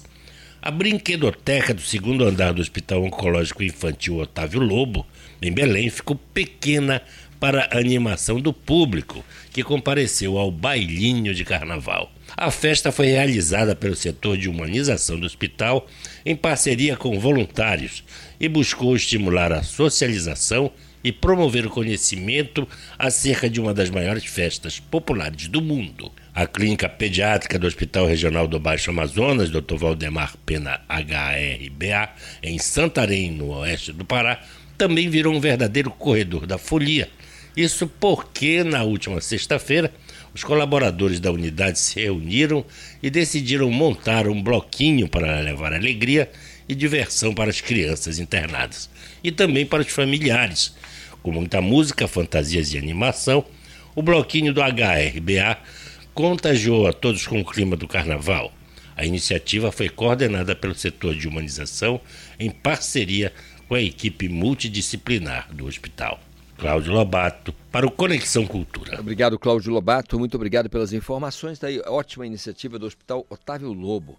Carnaval para os pequenininhos no hospital, né? Isso é bem legal. São 9 horas mais 35 minutos. Deixa eu dar um pulo em Bragança, lá na beira do Caeté, porque lá está o meu colega João Vitor Vanderlei. Ô, João, bom dia. Bom dia para você, Calixto. Como vai? Eu vou escapando, queridão. Queria que você me falasse como é que está a, a festa aí em Bragança. Carnaval em Bragança tá bombando, Calixto. Fala um pouquinho dessa programação que acontece simultaneamente em dois locais aqui na cidade, né? Ah, Na Praça dos Eventos e também na Orla, como você diz, bem na beira do Rio Caeté. Shows e apresentações culturais são realizados e ah, uma programação que atrai muita gente de outros lugares, inclusive para fazer um teste, né? A, a rede hoteleira da cidade estava tomada no domingo. Cheguei a entrar em contato com vários hotéis aqui na cidade eh, à procura de um quarto disponível e acabei falhando miseravelmente. A, a cidade estava completamente lotada. E ontem foi dia de um dos blocos mais esperados por aqui, o Rubem Cheiroso. O tradicional bloco, fundado por alunos da UFPA, completou 30 anos e retornou ao mês de fevereiro. No ano passado, ele acabou sendo realizado em junho por conta da pandemia. E o diferencial desse bloco são as fantasias mais elaboradas que acabam sendo premiadas em concursos ali feitos na hora. Aliás, grande parte dos brincantes também vão fantasiados. E o arrastão ontem atraiu cerca de duas mil pessoas. A concentração e a saída do bloco aconteceu no Complexo Rosa Blanca e depois saiu pelas ruas da cidade até a Orla, na beira do Rio Caeté. E foi uma noite de muita chuva, mas o povo não arredou pé e ficou até o final. E a festa continua hoje em Bragança. Não será uma noite de blocos, apenas de shows na Orla e na Praça dos Eventos. E as principais atrações são os Vingadores do Brega, que entram no palco da Praça dos Eventos a partir das 10 e meia da noite. E também por lá, a banda AR-15 fecha o Carnaval Bragantino a partir da meia-noite e meia, já entrando na quarta de cinzas. Maravilha. Espero que você não falhe mais miseravelmente como você falhou com relação à hospedagem. Maravilha. Bom saber das notícias da região de Bragança, região nordeste do estado. O carnaval é sempre muito alegre. João, ótima festa para vocês aí, tá bom? Para você também, Calixto, um grande dia e um bom restante de carnaval também. Maravilha. Conversei com o João Vitor Vanderlei, nosso colega lá de Bragança. Tá na beira do Caeté, pegando aquele vento fraco agora, né? É o fraco o vento lá na beira do Caeté. Anote aí, meu caro Reginaldo Barros, 9 e 38 Pessoal que quer participar já sabe, né? 985639937 é o nosso WhatsApp. Olha, vou receber agora aqui, já estou recebendo a cantora e compositora Amanda de Paula. Ela vai lançar um single e um videoclipe é, Ainda Existe Amor. Eu também acredito. Ainda existe amor. E ela vai conversar com a gente aqui. Bom dia, Amanda. Tudo bem? Bom dia, queridos da Rádio Cultura. É um grande prazer estar aqui com vocês nessa manhã de carnaval. Manhã de carnaval, verdade. Terça de carnaval. Fala pra gente, é, como é que você começou na música, assim, aqui em Belém? É, Como é que foi? Só para o pessoal, o nosso ouvinte aqui do Conexão, saber um pouquinho mais da tua vida. Como muitos artistas, a minha grande escola foi a igreja, né? Então, eu canto desde os meus sete anos de idade nas igrejas aqui da minha cidade. E essa foi a grande, a grande porta aberta para mim dentro da arte, né? E a partir disso eu pude evoluir a minha carreira musical em várias experiências em banda, trabalhando mesmo com música e ganhando profissionalmente com isso, desde muito pequena, né? Então, hoje em dia, o meu foco é o trabalho autoral que eu estou lançando agora, né? E isso sempre teve muito presente, a composição, a arte, o envolvimento com a cultura. E hoje eu estou podendo deixar isso transparecer. Legal. Então eu estou falando de uma moça que é cantora, compositora e instrumentista também. Exato. Legal. O teu violão, você. É, é- aí é a base da tua composição. Para compor, usa, usa mais o piano ou outro instrumento? Eu toco também, É? toco também, mas o violão é, É como pra- se fosse a minha terceira mão, né? Se levar o violão, você vai ter a sensação de que cortaram um, teu, um dos braços. né? Acontece, Exatamente. acontece com muito artista, né? Olha só, é, e, e esse período, assim, de banda para a carreira autoral, para parar e fazer, fazer uma carreira solo, isso teve uma transição? Ou você foi fazendo aos poucos? Como é que foi? Acho que todo o processo da minha carreira foi construído de forma muito natural, a partir das experiências. É, cada, cada caminho que eu tracei foi muito importante para que determinasse quem eu sou hoje, né? Então, é, a experiência com grandes, grandes intérpretes, grandes músicos daqui da cidade me fizeram evoluir bastante para entender esse processo que acontecia dentro de mim, essa necessidade de cantar as minhas próprias composições e de ser a artista que eu gostaria de ouvir, né? Então, É, isso aconteceu de forma muito natural e, e- e eu recebi o apoio de cada um desses amigos para estar nesse trabalho hoje, consolidando tudo isso. Hum, muito legal. Assim, você nasceu em Belém?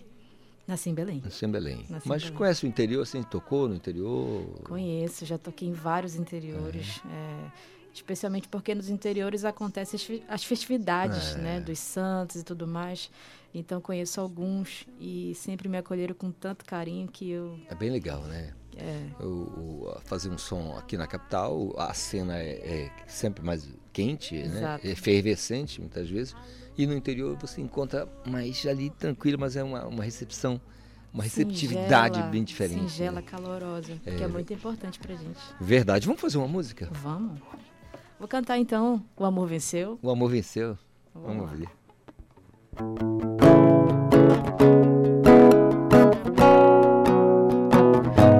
Amor me encontrou. Eu me perdi no seu olhar. Nem sei se devo me achar. Nem sei.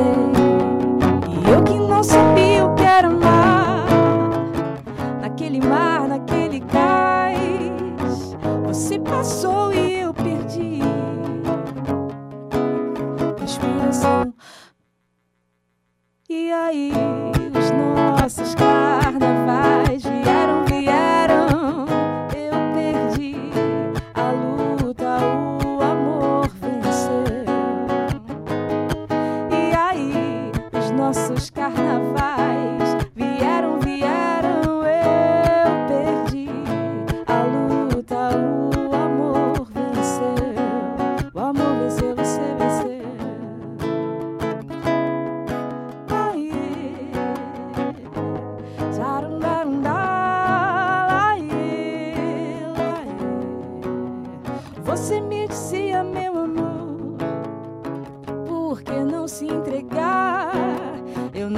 deixava o medo me soltar.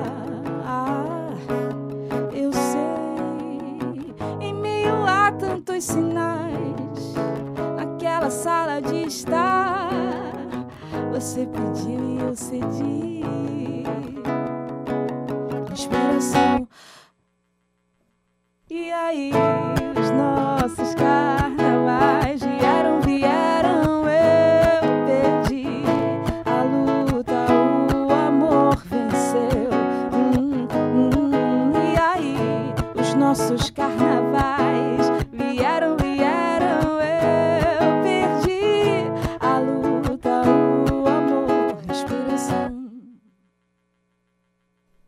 Respiração.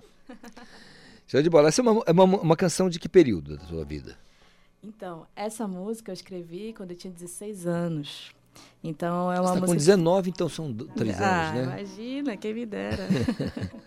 É, eu escrevi com 16 anos e eu estava nesse ambiente de praia, de carnaval e tudo. Então trouxe essa experiência para dentro da canção, desse amor, desse amor adolescente, desse amor descoberto. Então eu trouxe ela para começar esse ano nesse clima de carnaval, nesse clima de alegria, para dizer que realmente o amor ele vence sempre. Então, sim, a gente pode entender que você está prestes a lançar um clipe. um, né? Então, já lancei é, O Amor Venceu, agora em janeiro, né? Clipe e single. E agora, em fevereiro, dia 25, eu vou lançar clipe e single de Ainda Existe Amor. Ainda existe amor, né? Isso. E um spoiler pra gente então aí, o que que tem né, nessa, nessa canção? É, o videoclipe, não, porque eu gosto muito do audiovisual, né? Vai ter locação, como é que vai ser?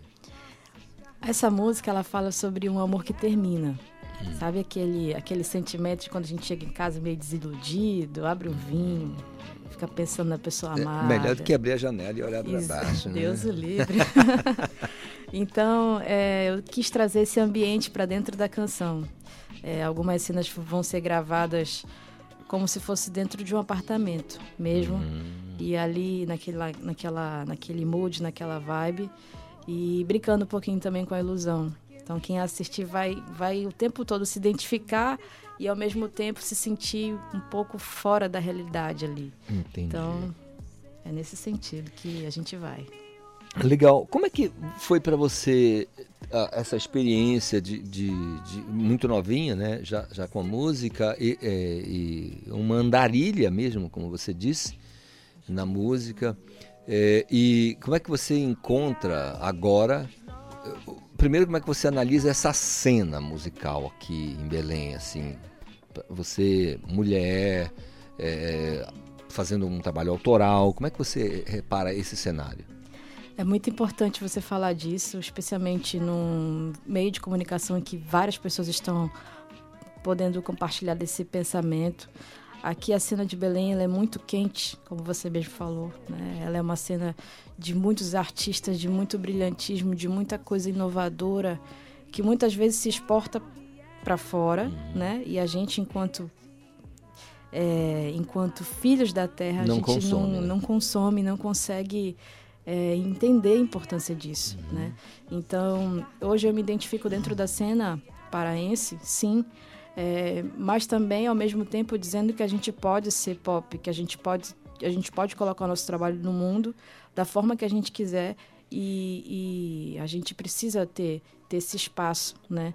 Então eu tenho muita honra de dizer que eu sou paraense, né? De dizer que eu sou filha dessa terra que é tão rica culturalmente, né? E isso sem dúvida influencia a minha carreira como um todo. E eu vejo o quanto que essa cena podia ser cada vez mais valorizada, cada vez mais notada, cada vez mais consumida por nós que somos daqui, né? Porque a gente tem tudo. A gente tem festa, tem alegria, tem música para pensar, tem música para tudo. A gente tem cultura para muito, tem cultura para um país aqui. Então a gente precisava verdade, mais valor. Verdade. A, a, ah, é, é, a, gente vai ouvir poema e depois eu queria que você falasse sobre essa experiência no, no, no, no, no reality, tá bom? Beleza. Vamos ouvir? Vamos.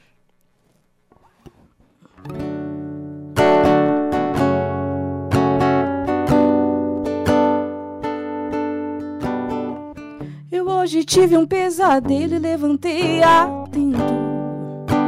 A tempo.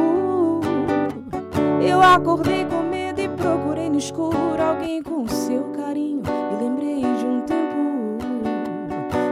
passado me traz uma lembrança do tempo que eu era criança. Que o medo era motivo de show, desculpa pra um abraço, um consolo.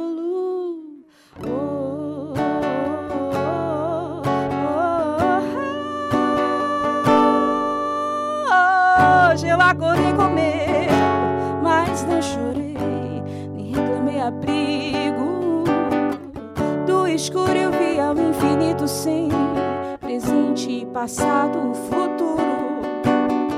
Senti um abraço forte, já não era medo, era uma coisa sua que ficou em mim. E de repente a gente vê que perdeu ou está perdendo alguma coisa.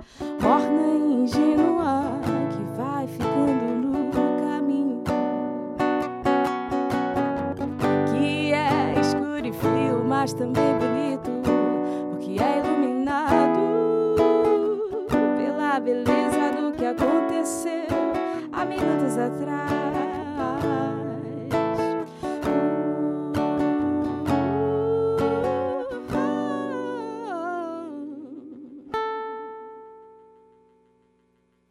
Capacidade vocal indiscutível, é, no autoral não tem como não dar certo. Não tem como não dar certo. Muito obrigada. Pode anotar, escreve aí o que eu estou falando. Daqui três anos a gente vai escutar muito falar de você. Nas... Oh, amém. Como é que foi essa, essa experiência no reality? Então, é um programa de televisão uhum. com alcance de milhões de pessoas. Isso já muda a vida da gente, a vida do artista. E quando a gente volta para nossa terra, sem dúvida, é como se fosse um selo de verificação do nosso trabalho, né?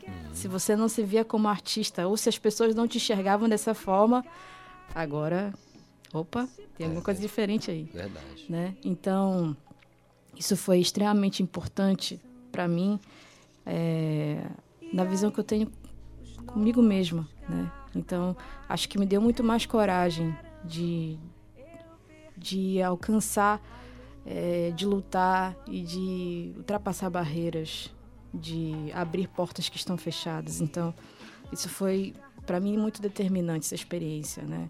E poder estar lá sem negociar valores, sem negociar princípios, sem negociar aquilo que eu sou e aquilo que eu acredito, para mim foi muito importante. E ver o quanto que as pessoas se identificaram com isso, porque hoje, é, graças a Deus, o meu trabalho está alcançando as pessoas e se não fosse verdade, se não falasse de verdade, acho que isso não poderia ter a chance de acontecer. Então... É, é muito legal quando você faz, é, quando você está em uma de, determinada iniciativa que você realmente não tem que fazer nenhum tipo de concessão com a, a, a tua honra, com a honra dos teus amigos, da tua família, né?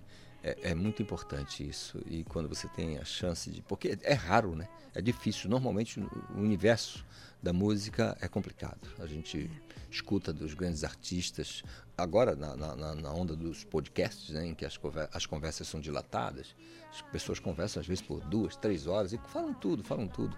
E não tem aquela coisa da entrevista mais, é um bate-papo mesmo. Então a gente vê tanta coisa de sofrimento né, que as Exato. pessoas passaram, fazendo verdadeiras concessões com princípios, né, com a honra mesmo da família, dos amigos, e isso é triste.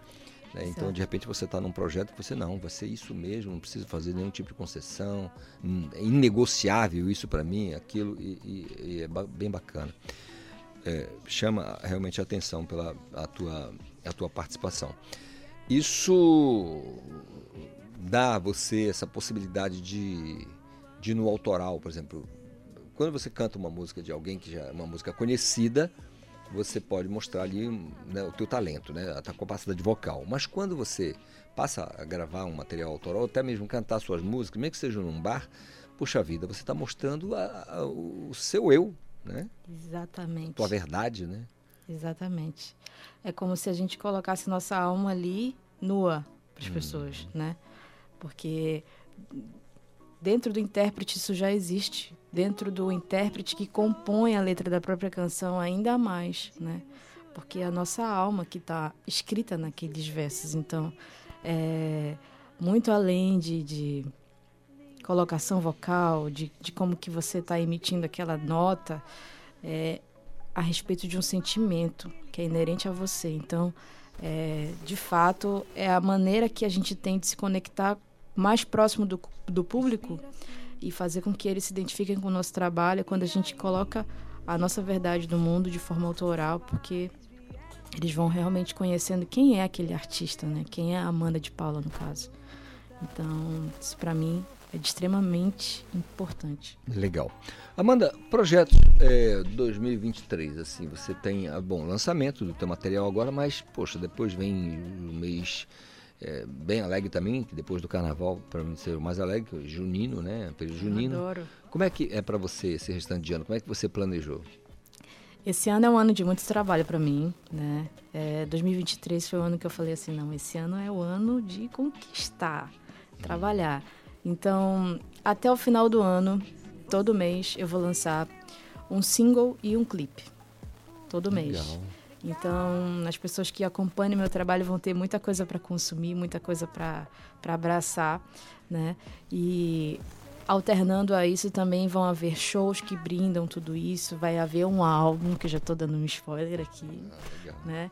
Então, é muito trabalho e que eu quero muito que as pessoas abracem com muita força isso. E a gente, claro, aqui do Conexão Cultura vai vamos nos juntar aqui ao teu público para desejar todo o sucesso do mundo na tua carreira, sabe? A gente sabe que existem muitos problemas que a gente precisa, né? São tantos obstáculos que a gente precisa pular, né? Deixar para trás, mas em que pese todos esses problemas, esses percalços, a gente deseja realmente que você tenha uma carreira de sucesso, tá bom?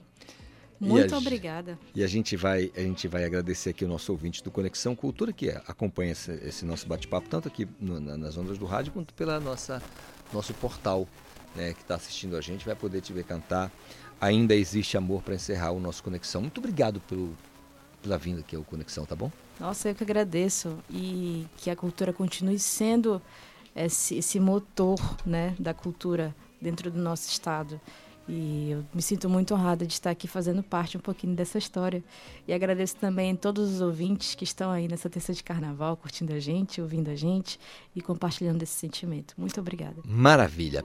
A você, ouvinte do Conexão Cultura, muito obrigado pelo carinho da audiência, pela escolta, a verdadeira escolta que você me dá até às 10, todo dia, né? De segunda a sexta você faz isso e eu tenho muita alegria de conversar com você, de interagir e de conversar com as pessoas por você aqui no Conexão Cultura. Espero realmente te encontrar, espero te encontrar, te a todos, a você, é, na quarta de cinzas, com muita saúde e paz e um bocado de vontade de ser feliz. Amanda de Paula, ainda existe amor. Um super spoiler aqui. É.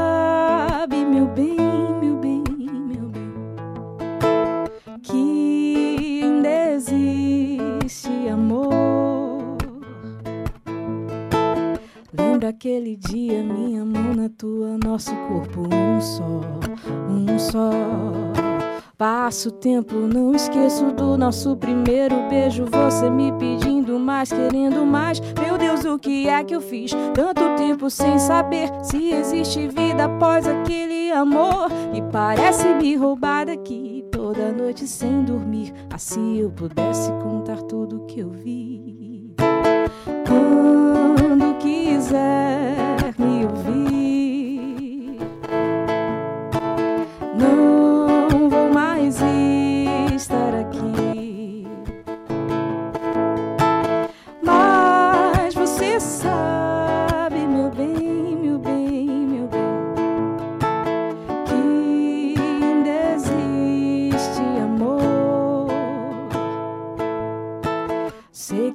te atravesso, faço isso com meus versos, palavras que não se vão. Faço bem pra tua memória, guarda nela nossa história, toda a força desse amor. Quando for se despedir, lembra que não é só despir, precisa de mais esforço, um afeto que te vale o gosto, que tenha o mesmo apreço, que se demore, mas que meu beijo que seja inteiro seu. E como você disse que não seja como eu, quando quiser.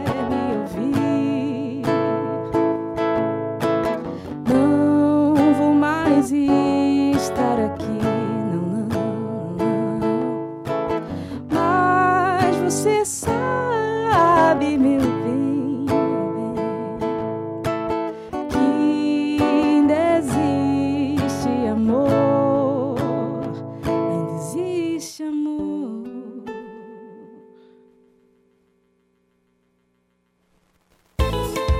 Conexão Cultura uma realização da Central Cultura de Produção.